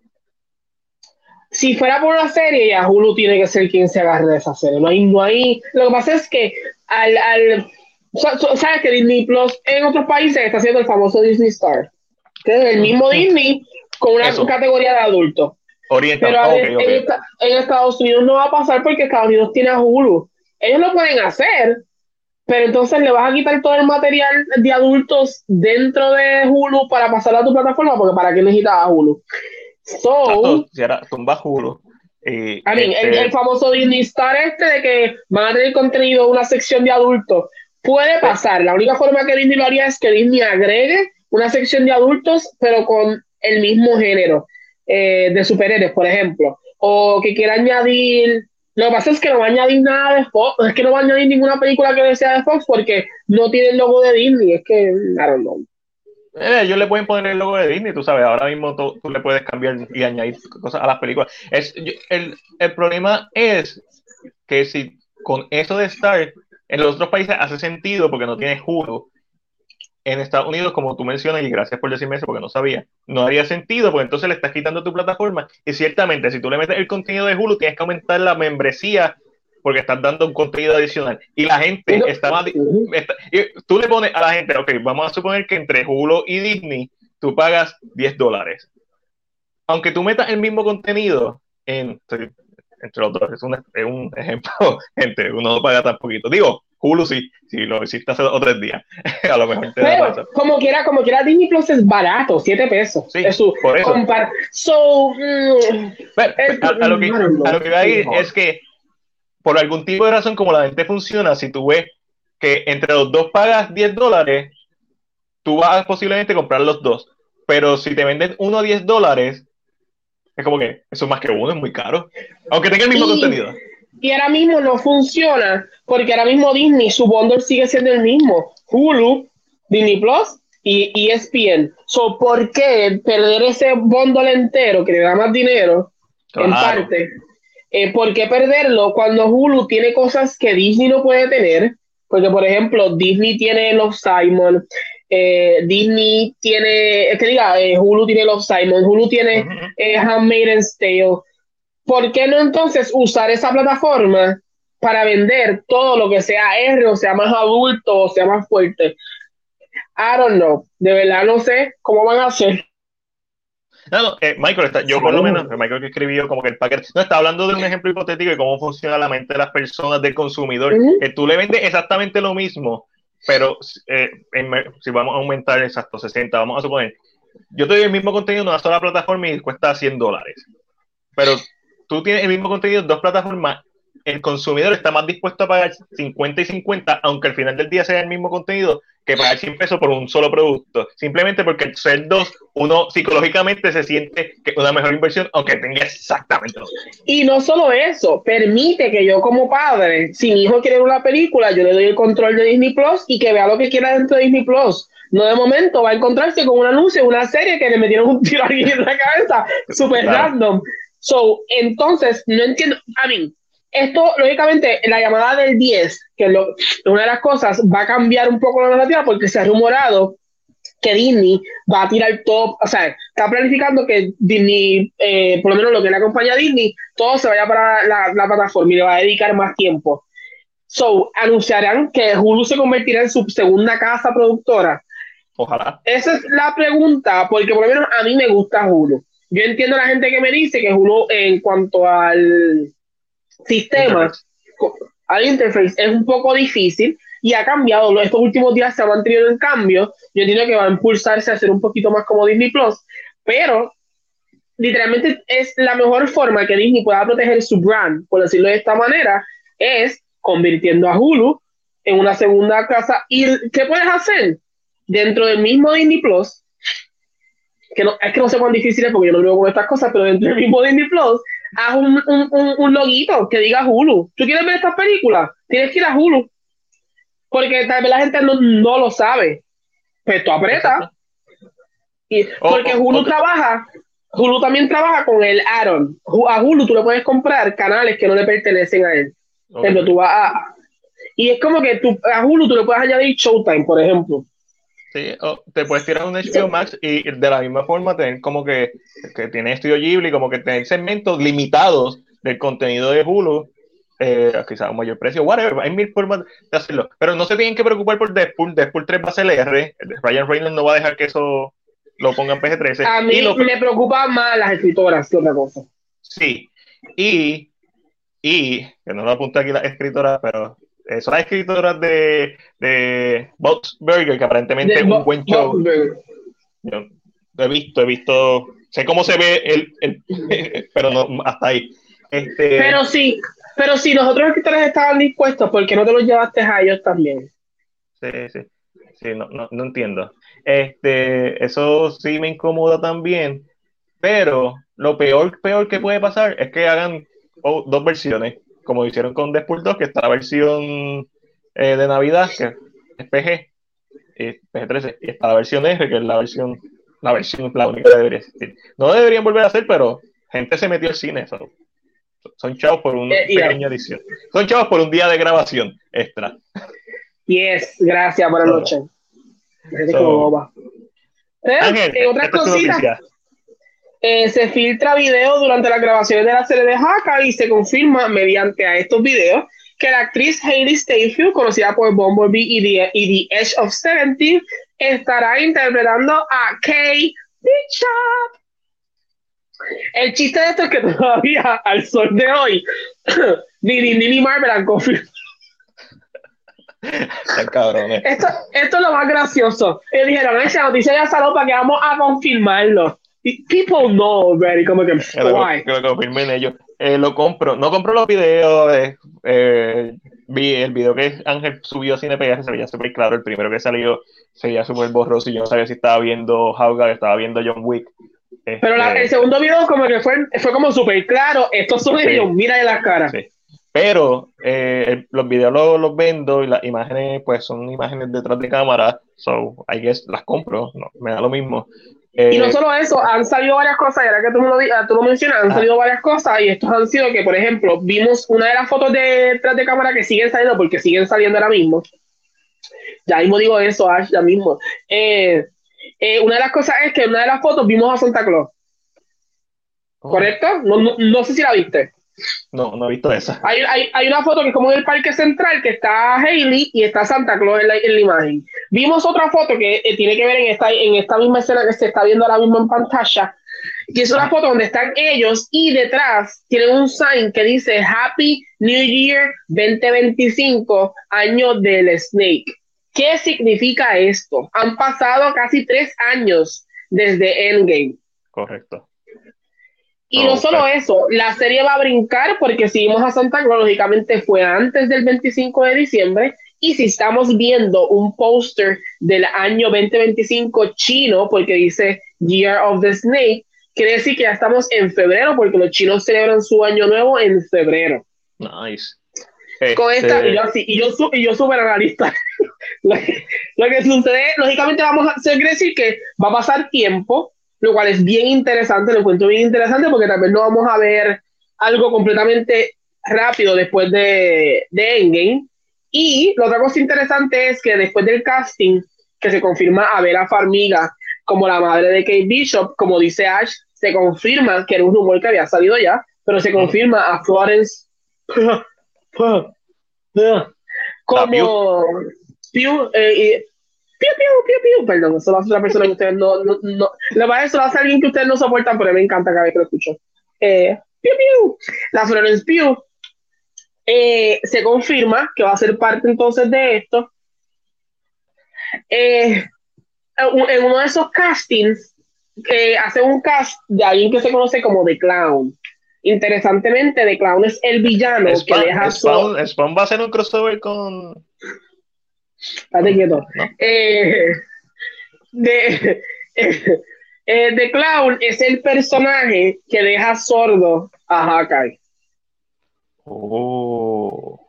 Echo es un, un personaje dentro de Marvel Universe que habla, hace ASL, porque no, o sea, no. Ah, no puede hablar. Echo es lenguaje de señas. Esa es de fiesta. So, vamos a irnos por esta línea, le vamos a dar este papel a, Jeremy Renner, vamos a ver un, tema más heavy, él cómo se está encontrando con no escuchar y por eso tiene a Kate Bishop haciendo, ¿qué No sé, creo que es una narrativa bien interesante. A lo mejor eso es lo, eh, que lo lleva a aceptar a alguien para entrenarlo. Eh, exacto, pues existe esa, existe esa posibilidad de que, lógicamente, por eso es que llega Kate y sería bien interesante porque es, es, hasta más profundo, la narrativa es más profunda. Esto ayuda también a que Moon Knight, porque Moon Knight no es un personaje cualquiera dentro del... También un tema más darks, por decirlo así. So, a mí, a mí, yo creo que eso es lo más que motiva de la serie. Mucha gente quería. Ven, mira, Ash nos pone que salió una foto hoy y tiene una pieza en el oído. Yo creo que vamos, vamos a ir por esa línea él va a quedar sordo o, va a perder audición en la serie. Y esto va a provocar, y creo que el espacio de tiempo es bueno porque permite también esta idea de que él le da tiempo a que tal vez él lleva tiempo entrenando con ella y no tenemos que ver todo el entrenamiento, pasaron cinco meses y ya ya es buenísimo. Ahora, el casting de Hailey, aunque a mí me encanta porque la es carismática, hay algo que no le veo y es el blondness que tiene Bishop que Bishop, por ser criada como fue criada, es como un poquito blunt. Cuando habla es como que ya no le tiene miedo, como que... So, no sé si Hailey va a tener esta misma, no sé. ¿Lo estás diciendo por los cómics o lo estás diciendo por el juego? ¿O por ambos? Eh, por ambos, ella es más o menos parecida. Ella se parece, en, los, en, el juego, en el juego es más auditivo, el, el, el, pero en los cómics ella es bastante blonde. Ella no, ella, no como, ella no como que no te habla tan. Ella es muy. Así mismo como dispara, así mismo es como que. La. Vamos a ver, porque a lo mejor esto es. Obviamente la serie es How Guy, él es el protagonista. Este. Pero vamos a ver si hay un desarrollo de personajes. Yo, yo he puesto mi chavo a ella.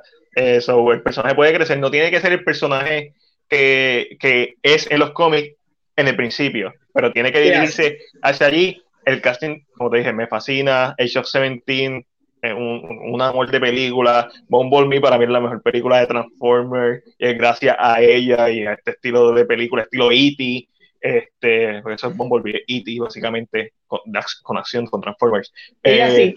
Y spoiler alert. Spoiler alert. Florence va a salir porque los Thunderbolts vienen. Repítelo, Ángel, repítelo. ¿Dónde se Spoiler alert, aquí, mira aquí. Y esta es la primera vez que lo digo. Si van al episodio donde estuvo The Watcher, si van al episodio donde ah. estuvo The Watcher, ah, mira, y yo con memoria. Y yo creo que más atrás. Yo creo que más atrás. Los, los, Thunderbolts van a salir. Wait for it, wait for it. Estoy más que seguro. y, y, más cuando se confirma en rumores, porque todavía no está confirmado que también Florence va para Winter Soldier wait for it, people, los, los Thunderbolts van a salir. Yo creo que nosotros estamos hablando, hemos hablado de esto desde, desde Spider-Man, desde que nos enteramos que se vendió la Torre Stark, porque una de las opciones es Norman, ¿verdad? Y Norman eh, chavo, eh, es Toy Stark de los Thunderbolts, si no me equivoco, estoy tirando, estoy tratando de irla bien, bien lejos. Eh, yo creo que esto es cosas que nosotros hemos hablado antes de empezar este el podcast. Yo, yo, no creo que sea con Norman en ah, este caso. Pero que como que siempre bien seguro. como que siempre han estado en la conversación, como que, ok, están, están como que están haciendo movidas. Todavía no sabemos quién compró la Torre Stark. Están, llevan haciendo movidas desde hace, desde hace par. Y ahora con la se los dije, se los dije. Winter Soldier se mueve de fecha porque la escena, hay una escena dentro de Black Widow que conecta la serie directamente. So no pueden hacerlo porque se daña la experiencia de Black Widow. Es la experiencia de cómic, que es lo que Marvel ha logrado construir.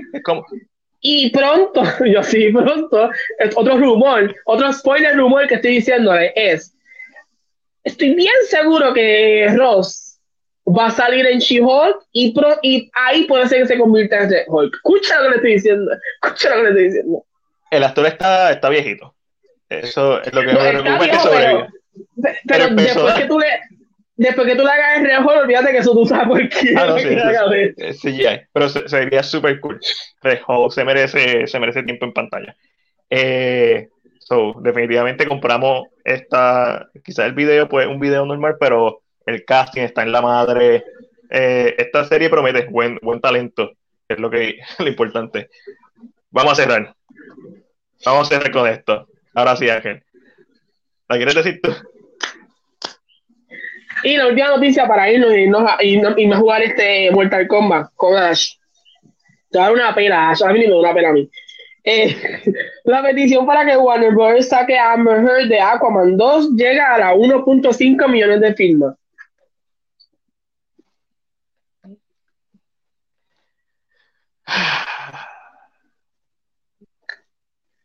No me sorprende, no. más seguro va, a seguir subiendo. Si, si no hubieran votado a Johnny Depp, lo vendía.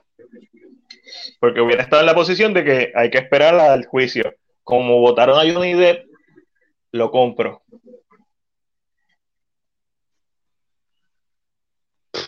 Sí, así como es tan simple, lo compro. Eh, eh, y, el persona, y el personaje de ella no es necesario, o sea, no hay forma que tú no puedas hacer un, un recast de. Un recast, sí. Eh, a menos que el contrato esté bien escrito y bien estipulado y sea bien difícil votarla. It could be. No, no sé. No sé, a lo mejor aprendió algo de Johnny Depp. Este. A mí, yo, ya, a mí no me molesta que la. Y te digo, siempre le he dicho, traigan a Emilia Clark y ya, con eso estamos. El, el palo. Este. Estoy pensando en algo igual de descabellado que lo del último podcast para irnos. Más bien, no tienes nada en mente ahora mismo. Este.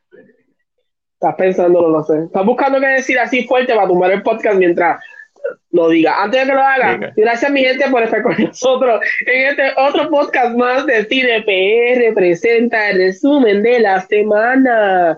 Como saben, mi nombre es Angelo y estoy todos los viernes aquí en el podcast de Cine PR con Matiel y prontamente Chris, porque las diarreas le dieron bien fuerte. Todavía está pushing, pushing out la diarrea. Y también estoy los sábados, todos los sábados a las 9, empiezo a las 9 a las 9 y 15, con lo que sería K-Pop con Angelo, que diga que K-Pop, mira a mí, K-Drama, ahí vienen. K-Drama con Angelo, eh, donde lógicamente, ¿verdad? Estamos hablando de dramas coreanos eh, que ya han terminado y hacemos un análisis, hablamos un poquito, nos reímos, hacemos chistes, hacemos de todo un poco porque estoy solo y Matías no controla lo que voy a decir, so también pueden hacerlo por eso. Así que los quiero, año aseo, corazoncitos para ustedes. Mm, más bien. Y mi nombre es Mac de CinePR. Me puedes conseguir en Facebook, Instagram, Twitter. YouTube es particular como CinePR. Este podcast lo puedes escuchar también en YouTube, lo puedes escuchar en Spotify, iTunes, Anchor, Google Podcast, you name en todos los lugares de distribución de podcast lo puedes escuchar. Estoy todos los viernes junto a Ángelo y junto al hombre de las diarreas crónicas Chris. Y los jueves estoy con el corillo de One Shot Movie Podcast, Alessandra de Segunda Alessandra y Eric Rodríguez de Atabay TV. Así que, nada, no hay, no hay nada controversial que decir. Bye.